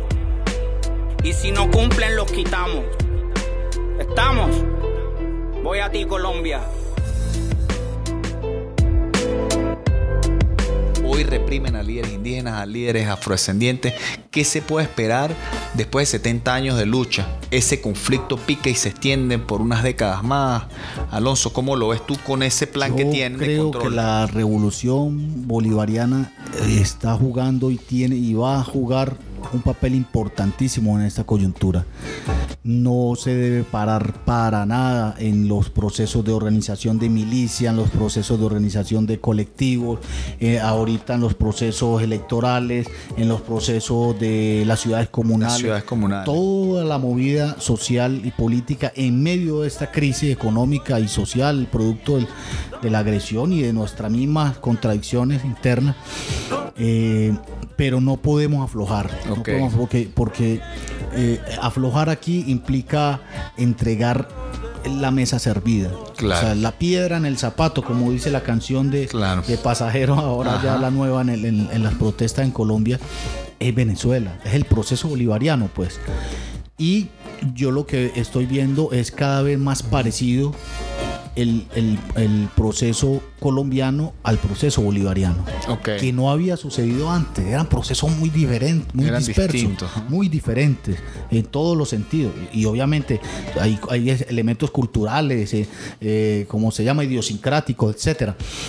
Pero cada vez nuestros pueblos se parecen más, ¿sí? En, en esa, en ese espíritu de lucha, en esa espontaneidad, ese anarquismo, si se quiere. Claro. Y cada vez el pueblo colombiano, a, raíz de ese despertar, se acerca más al sueño bolivariano. Entonces, es muy interesante lo que está ocurriendo en Perú, que Ah, vienen elecciones en Perú elecciones. con Pedro Bastidas, creo que se llama el hombre. El profesor de escuela, Castillo, ajá. ajá, que viene en un ascenso vertiginoso y tiene ya todo el mundo encima, toda la mediática, Claro. la- la- la- el fujimorismo, etcétera. Lo de Ecuador también, eh, el uribismo compró y pagó muchísimo dinero en Ecuador para el triunfo de Lazo. De hecho, Lazo se lo agradeció públicamente a Uribe. Sí. Eh, si no hubiese ganado este chamo de Claro, Correa, bueno, claro, ellos claro. harán sus evaluaciones internas allá. Pero lo de Perú viene, lo de Lula en Brasil. Entonces, digamos que estamos en un momento Hay una muy, pulseada ahí. muy interesante, hay un pulso geopolítico y los pueblos se van a expresar allí y, y el, y el imperialismo va a incrementar su violencia en Colombia y va a incrementar su ofensiva hacia, hacia Venezuela porque tiene que parar a, a- so pena de perder. Sí. Claro. Y, y- y a su vez internamente en Norteamérica, fíjate, el, el único país donde no ocurrían golpes de Estado era, era Estados Unidos, decía Fidel, porque no había Claro, no había embajada de los. Estados Unidos. Hasta que llegó Trump Claro. Volteó toda la torta y allí. dio un golpe de Estado. Qué locura, ¿no? Trump dio un golpe de Estado. Así mismo. Sí. Ajá. Entonces, así mismo, como Increíble, ¿no? Parece una historia de Gabriel García Márquez. Sí, Realismo sí, sí. mágico. Eh, La, la realidad supera la ficción. La realidad supera y la en ficción. Colombia ocurre eso. La realidad supera cualquier película de terror. Lo que está viviendo el pueblo colombiano es Un genocidio. terrible, es terrible, es Es terrible. un genocidio. Y ha sido un pueblo heroico, un pueblo valiente. Sí. Y creo que eh, debemos prepararnos para lo que decía eh, un diplomático que, que- que era muy brillante acá, que no sé si se jubiló ya, el viejo Chatterton. Roy Chatterton, Chatterton. Roy Chatterton. Está trabajando en Cancillería en Caracas. Preparémonos para llegar al Pacífico. De nuevo. Yo creo que por ahí van los tiros. Estoy convencido de eso. Hacia allá vamos. No hay otra solución sino la derrota de esa eh, neo-oligarquía, eh, lumpenburguesía, eh, que no va a descansar hasta eh, aniquilar la esperanza de nuestros pueblos. Y nuestros pueblos no se van a dejar. Claro. Sí, y ahí estará la revolución bolivariana. Yo, yo creo que eh, esto va a implicar el rompimiento de fronteras. Es, es, es Carabobo de nuevo, hermano. Es Carabobo de nuevo, 200 Es Carabobo de nuevo. Los impuestos, las mismas alcabalas que quieren poner, la crisis política, social, económica, lleva a los pueblos a rebelarse 200 Es el años. ciclo, es el ciclo histórico que anunció nuestro comandante Chávez, Se visionario. Visionario Chávez en ese sentido y creo que se repite y creo que debemos estar preparados y conscientes de que eh, eh, no- nos va a corresponder como generación ese momento luminoso. Y llegar nuevamente al Pacífico, diría el comandante Sí, Chávez. al sur y al Pacífico. Ellos mismos temen eso, por eso lo anuncian, por eso lo, lo- lo denuncian. ¿no? Claro. No, es que aquí está, ellos lo temen. Claro. Pues saben que eso va. sí. Y no significa que Diosdado Cabello se vaya para allá a conducir. No, no, no. Es Claro. que es una corriente. Claro. Es una corriente histórica. Corriente histórica bolivariana, bolivariana. Entonces, Afrocampesina indígena, podría sí, entonces, nu- nuestro papel aquí es, es- es avanzar. Aquí tenemos la posibilidad de avanzar. De avanzar en lo cualitativo, en lo cuant- cuantitativo. La ley de ciudades comunales tiene cosas muy buenas, muy positivas. Hay que, hay que eh, incrementar en lo cualitativo. eh, Impulsar el debate, ¿no? Los liderazgos de base. Sumar, sí, es difícil, la crisis está pesada, Claro. la cosa no está fácil, Claro. pero mm, eso no lo podemos asumir y superar si no entendemos que es parte de una guerra, Ok. de una guerra global en, en la geopolítica mundial donde juegan las grandes potencias, pero donde Venezuela juega un papel fundamental Claro. y nos toca resistir. Es un bastión de esperanza para la humanidad, diría. Es un total, total, y eso lo sabe el pueblo colombiano. Claro. lo sabe el pueblo colombiano y, y se están dando cuenta ahorita que todo lo que la- cuánto le mintieron Claro. Todo lo que dijo RCN, Caracol y todos los medios, años diciendo mentiras sobre Venezuela. y ahora no y ahora todo le estalla en su propia cara Sí, sí, la realidad ahí en la cara y, y hoy día es lo que los hace resistir ma- a más de un mes, ¿no? claro genera más indignación entonces eh, esperemos esperemos que que se consolide el movimiento. El comité de paro hoy mismo no recibió ninguna respuesta de- del gobierno. Eh, renunció el comisionado de paz, que era el que habían delegado para Ok. esa negociación. O sea que no hay cabeza negociadora del No gobierno. hay cabeza Es negociadora. decir, que no hay, no hay diálogo. Claro. No Insultan a este movimiento ascendiendo a los, a los El- agresores, el a Molano y a todos el movimiento está en ascenso, Claro. está captando otros sectores que no se habían sumado al comité de paro Ajá. y está generando unos mecanismos muy interesantes que son las asambleas populares barriales por sector por sector. O sea estamos yendo muy, mucho más a lo participativo y eso ha sido acertado del comité de paro. Qué bueno. Está con- mm, porque en, en Bogotá no se controla la totalidad entonces no hay que recogerlo de Las la llamadas comunas que son los barrios están en- yendo a las regiones, están Ah. yendo a las comunas, están yendo a los sectores sociales para recoger todas las reivindicaciones. Esta semana salió el Comité de Presos Políticos Ah, a exigir tú. su inclusión en, en el, en el Comité de Paro, en la, en la- en la negociación, porque tienen sus reivindicaciones. Qué bien. Sí. O sea, no Eh, se está dando un, un- un carácter representativo que cualquier politiquero pudiera tomar, sino que se está dando la máxima se participación está del pueblo. generando lo que, pa- eh, parafraseando a, a Chávez y a Maduro, un proceso popular constituyente. Exactamente, el originario y real. originario. Y eso es lo que está ocurriendo allí. Qué bueno, qué Sí. bueno, qué bueno. Eh, lo, lo que pasa es que eso mm, va a generar unos acumulados Claro. y depende de la espiral de- De social cómo vaya y de cómo crezca y, y se acumulen organizaciones, lo cuantitativo y lo cualitativo, pues lograr, lograr eh, ir a un espacio, a un escenario constituyente en diálogo con la derecha Ok. con un sector de la derecha por lo menos que pueda apartar a este sector y que de repente el, el lobby de, de los demócratas con Nancy Pelosi, que es muy, muy, muy amiga de Piedad Córdoba, por ejemplo, Ajá. eh, pueda generar alguna movida que, que ataje aquí la violencia y tal. O el otro escenario que es la guerra civil, Directa y contundente. descarnada y que esa gente se agarre machete y se defienda, mano.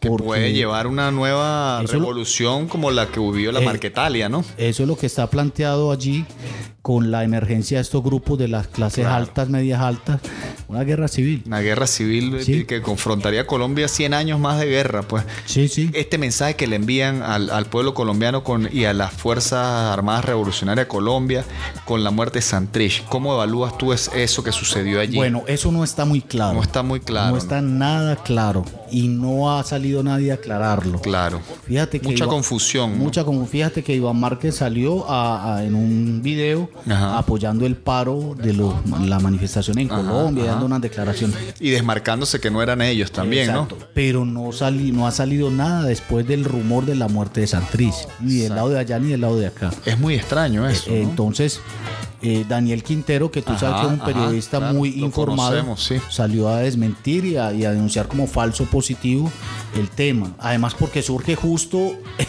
en el marco de las protestas. De las protestas Un elemento sí. totalmente claro Sí, y además sí. torpe de desviación de la atención mediática hacia un problema con Venezuela, Claro. Santriz, FARC, disidencia y, las de- y, la, y lo apresurado Claro. de los medios colombianos, empezando por quien lo emite, que fue la revista Semana. Además, ¿no? Preparado. y- Semala, Semaña. Semaña. Vicky Dávila, una Vicky Dávila, palangrista, pues no terrible joda. Nito periodista, Pérez Osuna es una oveja Sí. Al lado de esa Sí, víbora. Boca- Bocaranda se quedó cachorro al lado de esa señora Vicky Dávila. Sí, sí, increíblemente No, no, no, demasiado. viperina. Y ella sale de una vez a decir que sí, que eso prueba que tal, que, que, que Santriz estaba en Venezuela. Sí. Y, el, y el Molano sale de una vez como ministro del Sí. Interior. No está comprobado, pero si es así, Sí. eso comprueba que sí. tal. Sí, sí, montando O sea, la olla Y mediática total. empiezan a replicar el tiempo, después sale con otra. Las coordenadas no coincidían, No el sitio no coincidía. con- Ahora sí lo asesinan, es la pregunta. El No- hombre no, no se hay sabe. cuerpo, no hay cuerpo de él. No está el de Dominique. Ok. Además, que dijeron que se lo habían el cortado. comunicado claro. que sacan, la, que, que sale y circula por redes como de, de la segunda Marquetalia, tampoco, o sea, hoy día un, ese eso lo puede montar Es cualquiera. un fake news posible también, Y claro. Es demasiado reforzado. Fíjate lo que dijo Daniel Quintero, no hay registro de traza en los radares, porque ahí en Perijá, Claro, en, en cerca al nude, al nude, a la, a la al proyecto de entre entre eso está entre Machiques y Lozada, Ajá. que es, que es el, el nude del Palmar. el Ajá, Palmar. ajá, diluvio Palmar, exacto. Ahí está la base misilística. De defensa venezolana, claro. Base misilística. Y hay ra- radares rusos de alta potencia, claro. Correcto, o sea, un helicóptero que venga Claro. a extraer un grupo, no, eso no es Casi así. que imposible. Y menos en esta coyuntura que ya hay Y una en hacerlo por tierra en esos lugares tan agrestes y tan empinados es muy difícil. Podría eh, ser de días, ¿no? Una. Sí, o sea, por tierra se puede mover un grupo armado en esas cordilleras, entra y sale, pero sí que un helicóptero vino y extrajo a ese grupo así a lo película, este, eh, a lo medio, a lo medio sí. oriente, Claro.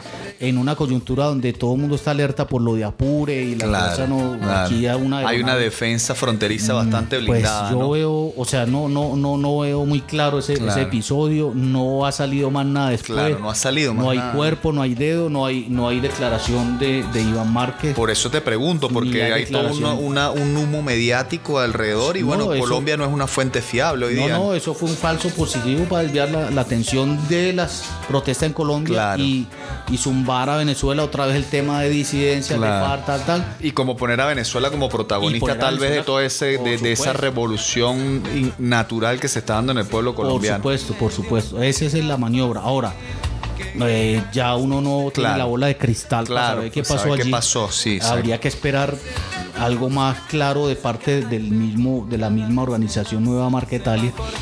Eh, pero mm, lo que está claro es que hay una maniobra eh, mediática de, de típica de, de cómo es de, de desviar la atención pues, Claro, la totalmente. atención generar de- Internacionalmente, además, claro. Venezuela el Estado venezolano no se ha pronunciado ha sido muy prudente Claro, ha sido muy prudente en el manejo de esa información no se ha apresurado nadie a decir Claro. yo lo vi no no no Claro.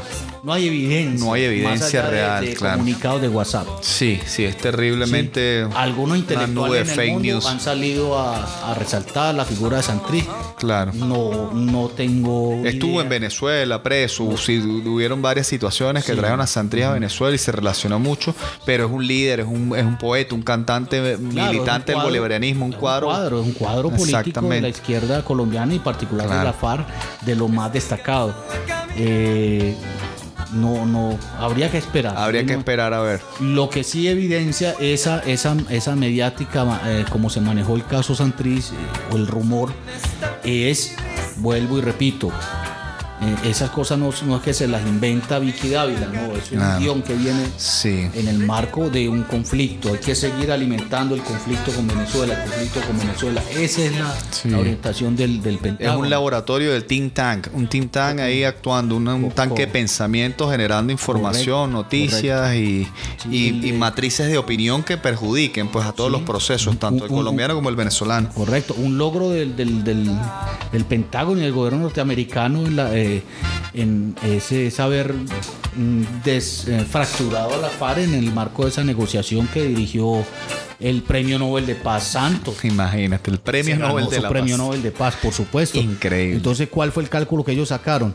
Desmovilizada la FARC, sí, la frontera con Venezuela está libre Exacto. para invadir. Que es lo que se dio en Apure. Sí, Trae mercenarios. en Apure, pero ya antes se había dado en, en, en el marco de la batalla de los puentes. Claro. Y ya antes se había dado en el acercamiento de todos los grupos paramilitares habidos y por Claro, haber de los Colombia hacia la frontera. Los rastrojos con, con este hombre, rastrojos con Guaidó. con Guaidó, casi el, nada. el- el- ejército libre sirio versión tropical eran los rastrojos con Guaidó y iban a imponer su, su gobierno de transición ahí en, en San Antonio. Qué Sí. increíble.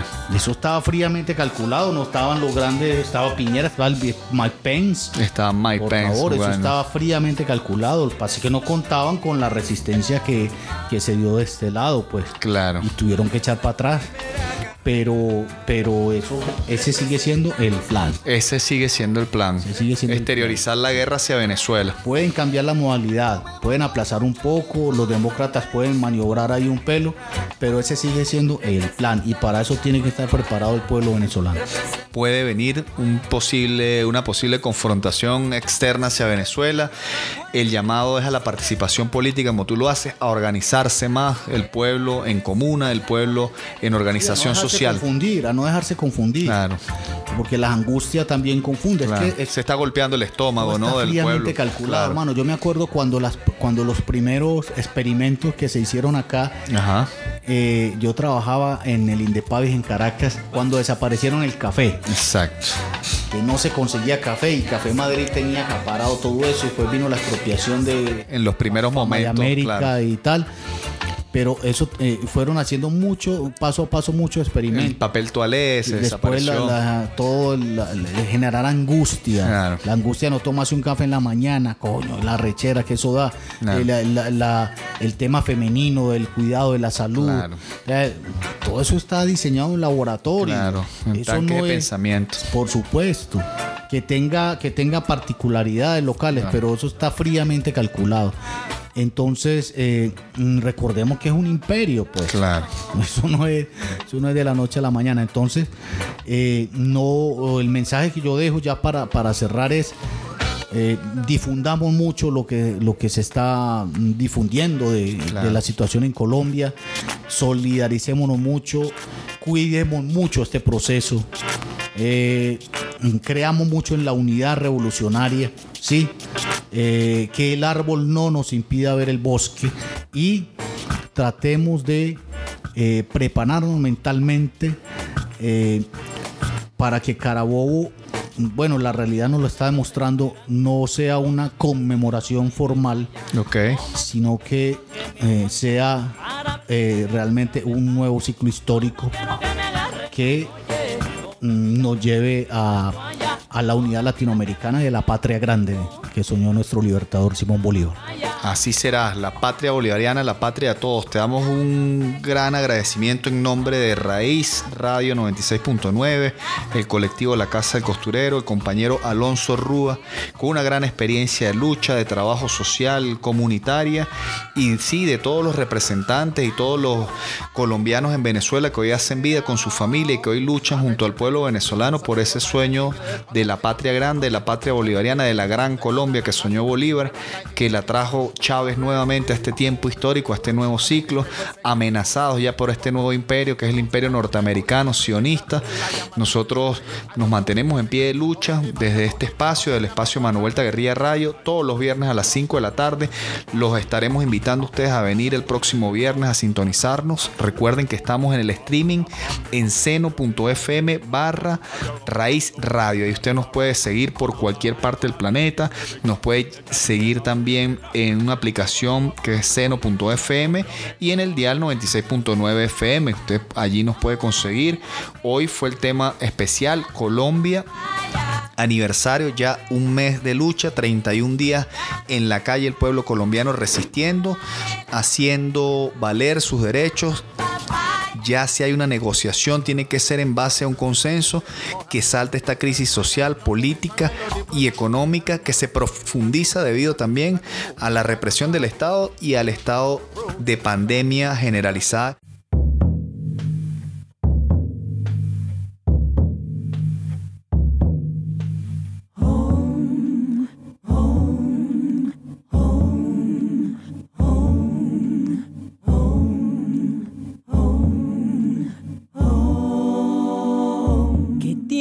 Estado, los cielos, las calles, que tiemble los jueces y los judiciales. Hoy a las mujeres nos quitan la calma, nos sembraron miedo, nos crecieron alas. A cada minuto de cada semana nos roban amigas, nos matan hermanas, destrozan sus cuerpos, los desaparecen.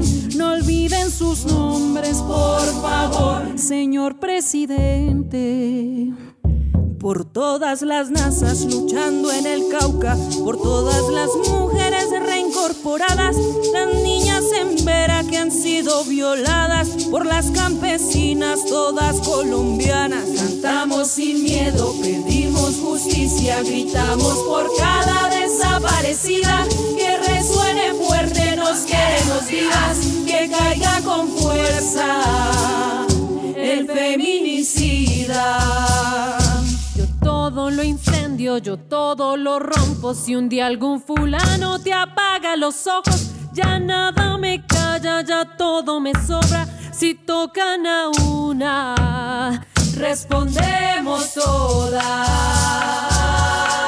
Soy Brenda, soy Ariana y soy Xiomara.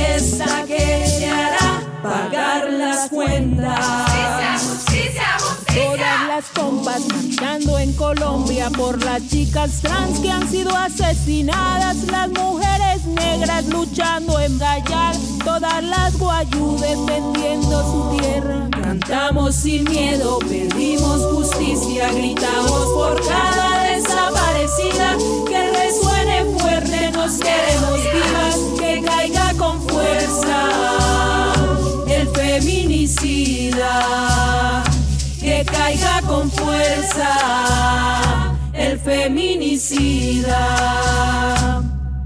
Que retiemble sus centros la tierra al sonoro rugir del amor. Que retiemble en sus centros la tierra al sonoro rugir del amor.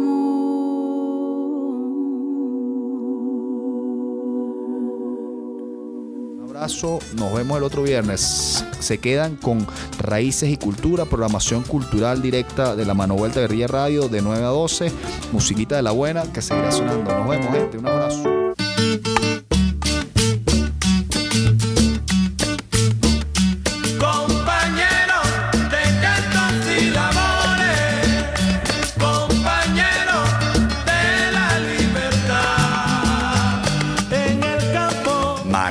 Radio, un espacio para el encuentro de las causas justas. futuro está.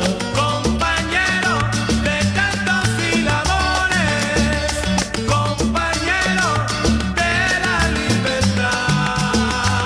La buena música y nuestra tertulia cultural.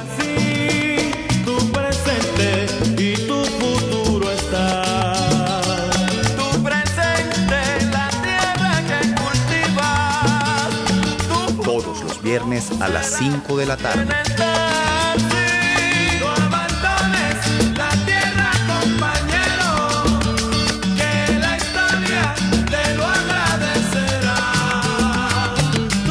Creando autogestión y autonomía desde el territorio.